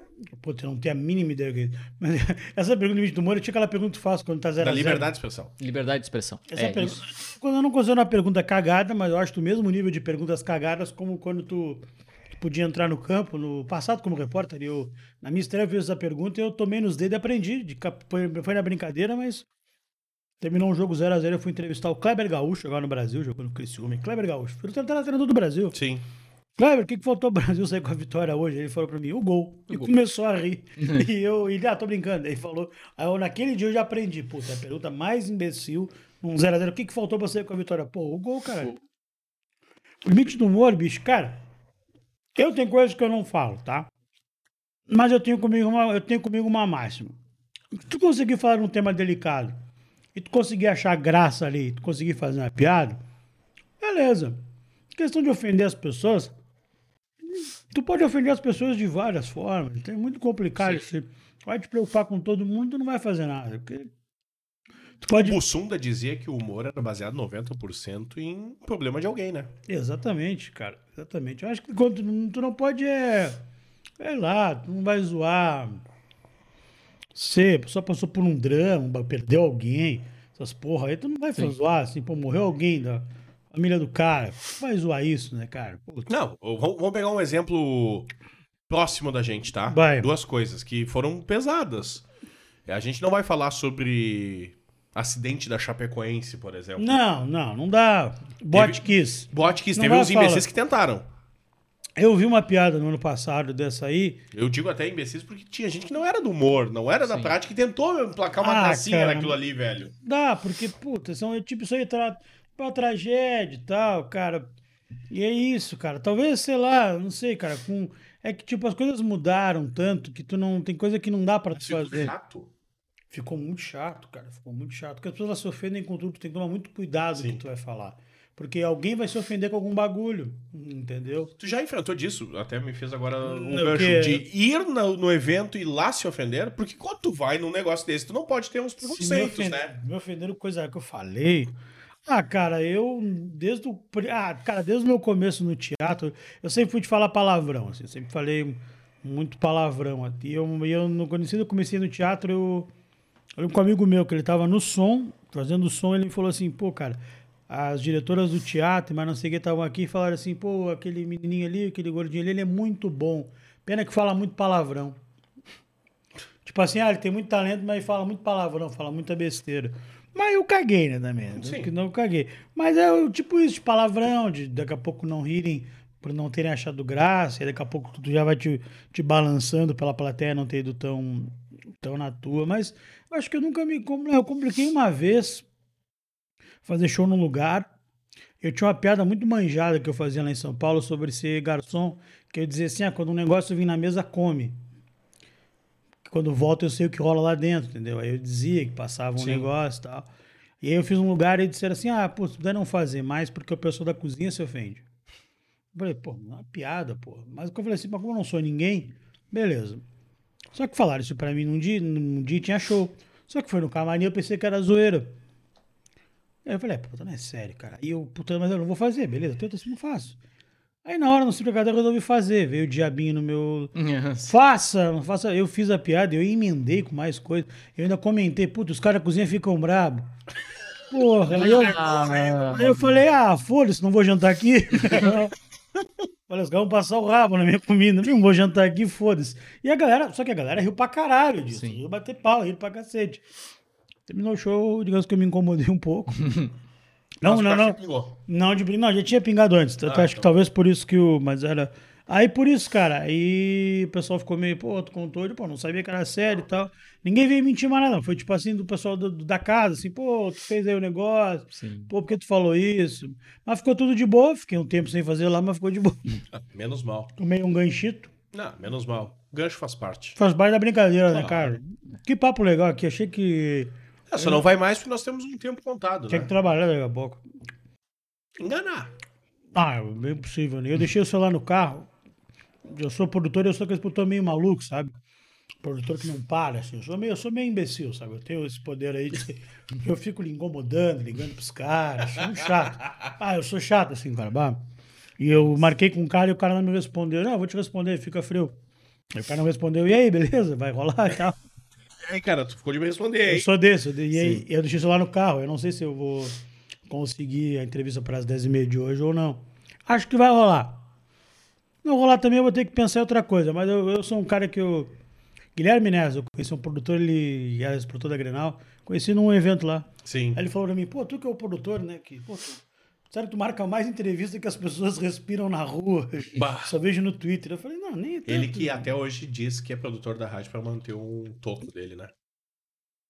Ah, eu tô muito mal porque eu sou e não tenho nada, assim, sabe? É, o toco ganhei- eu ganhei um- é eu- numa tia aí. Eu ganhei um pastel uma vez na madrugada, fiquei tri feliz. Imagina, eu comi um pastel e fiquei feliz, imagina dele. Mas já comeu, né? Bom, ele não pode comer estoque lá. Ah, meu pai. É. Valeu, meu cara. Acabou já? Obrigadão. Ah, Valeu mesmo. enquanto. Eu comecei a comer o amendoim. Não, Obrigado, gente. tranquilo. Valeu. Muito legal aqui. Espero que as pessoas assistam, tomara que não me xinguem. Não, bom. Não, com certeza. Só não. pra avisar que vem aí o Rogério Belk 2, hein? É, Vai ter o- Que é- Vai são ter. histórias do rádio. Ele contou da vida só, né? é.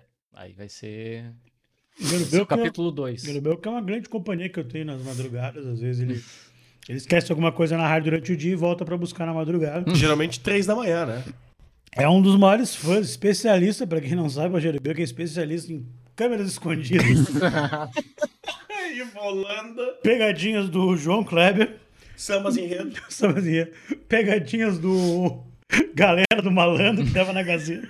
Bah, Mas ele gosta, ele gosta muito de câmeras escondidas. Muito fã do Gibe, da Ruth Rons, Carlinhos Aguiar. Carlinhos Aguiar, Marquinhos, que é o que, o que, o que. Bah. Tchê. E também de tomar uma coquinha que fica na geladeira, que são dos outros, mas tem uma E- sede, né? E músicas nativistas de pessoas que não são famosas. não, pessoa assim, mais desconhecido, o alemão é fã. A Criador de gatos. Saí da geladeira eu vi. ele pegar um leite que eu vi. Puta. Ele acha que ele tá em casa, acho que ele tá falando comigo. Olha pra geladeira, pegou leite. Fez um Nescauzinho. E alguém ficou sem leite no dia seguinte. mas É do Alguém- jogo. Alguém tomou o cafezinho da madrugada ali, purinho. Cafezinho de velório. Pior que conta a história do velório do pai dele, né, cara? Que é um negócio triste, né? Eu não sei, eu não. Três e pouco da manhã, lá em Turuçu, ele olha assim e fala: Gente, vamos juntar um dinheirinho pra um- comprar um biscoitinho. Noite é longa, né? Inverno. E aí conseguiu uns 12 reais, 13 reais. Porque sou. Aí ele falou. Aí ele falou assim: Pô, mas a gente podia aproveitar e pegar uma coisinha mais forte. Né? Frio, né? 134 pila conseguiram arrecadar naquele horário. 134 pila só pra pegar uma coisinha mais forte, pra aguentar o velório, né? Foi tudo frio. Ô, meu, tem um vídeo do pai dele que ele nos mostrou depois da morte, cara. O pai dele mamado num show, invade o palco, toma o microfone do cara e canta, cara. Sensacional. Tem isso aonde, cara? No- no- De onde Bota show Turuçu que aparece. Porra, não. Dessas bandinhas de baile, cara. Cara, mas o pai do. O pai do Belk eu não vê que é de família. Ele mesmo Não. diz, é de família, é de família. O Belk, o, a, a- o, pra mim, uma das coisas mais surpreendentes do mundo é a sacola que o Belk carrega, né? Sim. Tem... Mas hoje ele não, não leva mais tanto biscoito como era no passado. Não, mas tem salamitos, salaminho, comida de gato, Sim. óculos e um chapéu.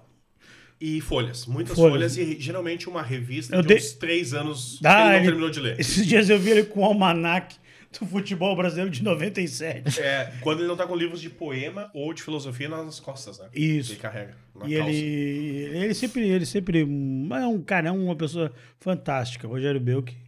Eu vou ver ele, cara, eu já vi aqui umas três vezes dele aqui. Quando vai dando views ali sou eu, Sim. vendo várias vezes. Eu deixo no repeat.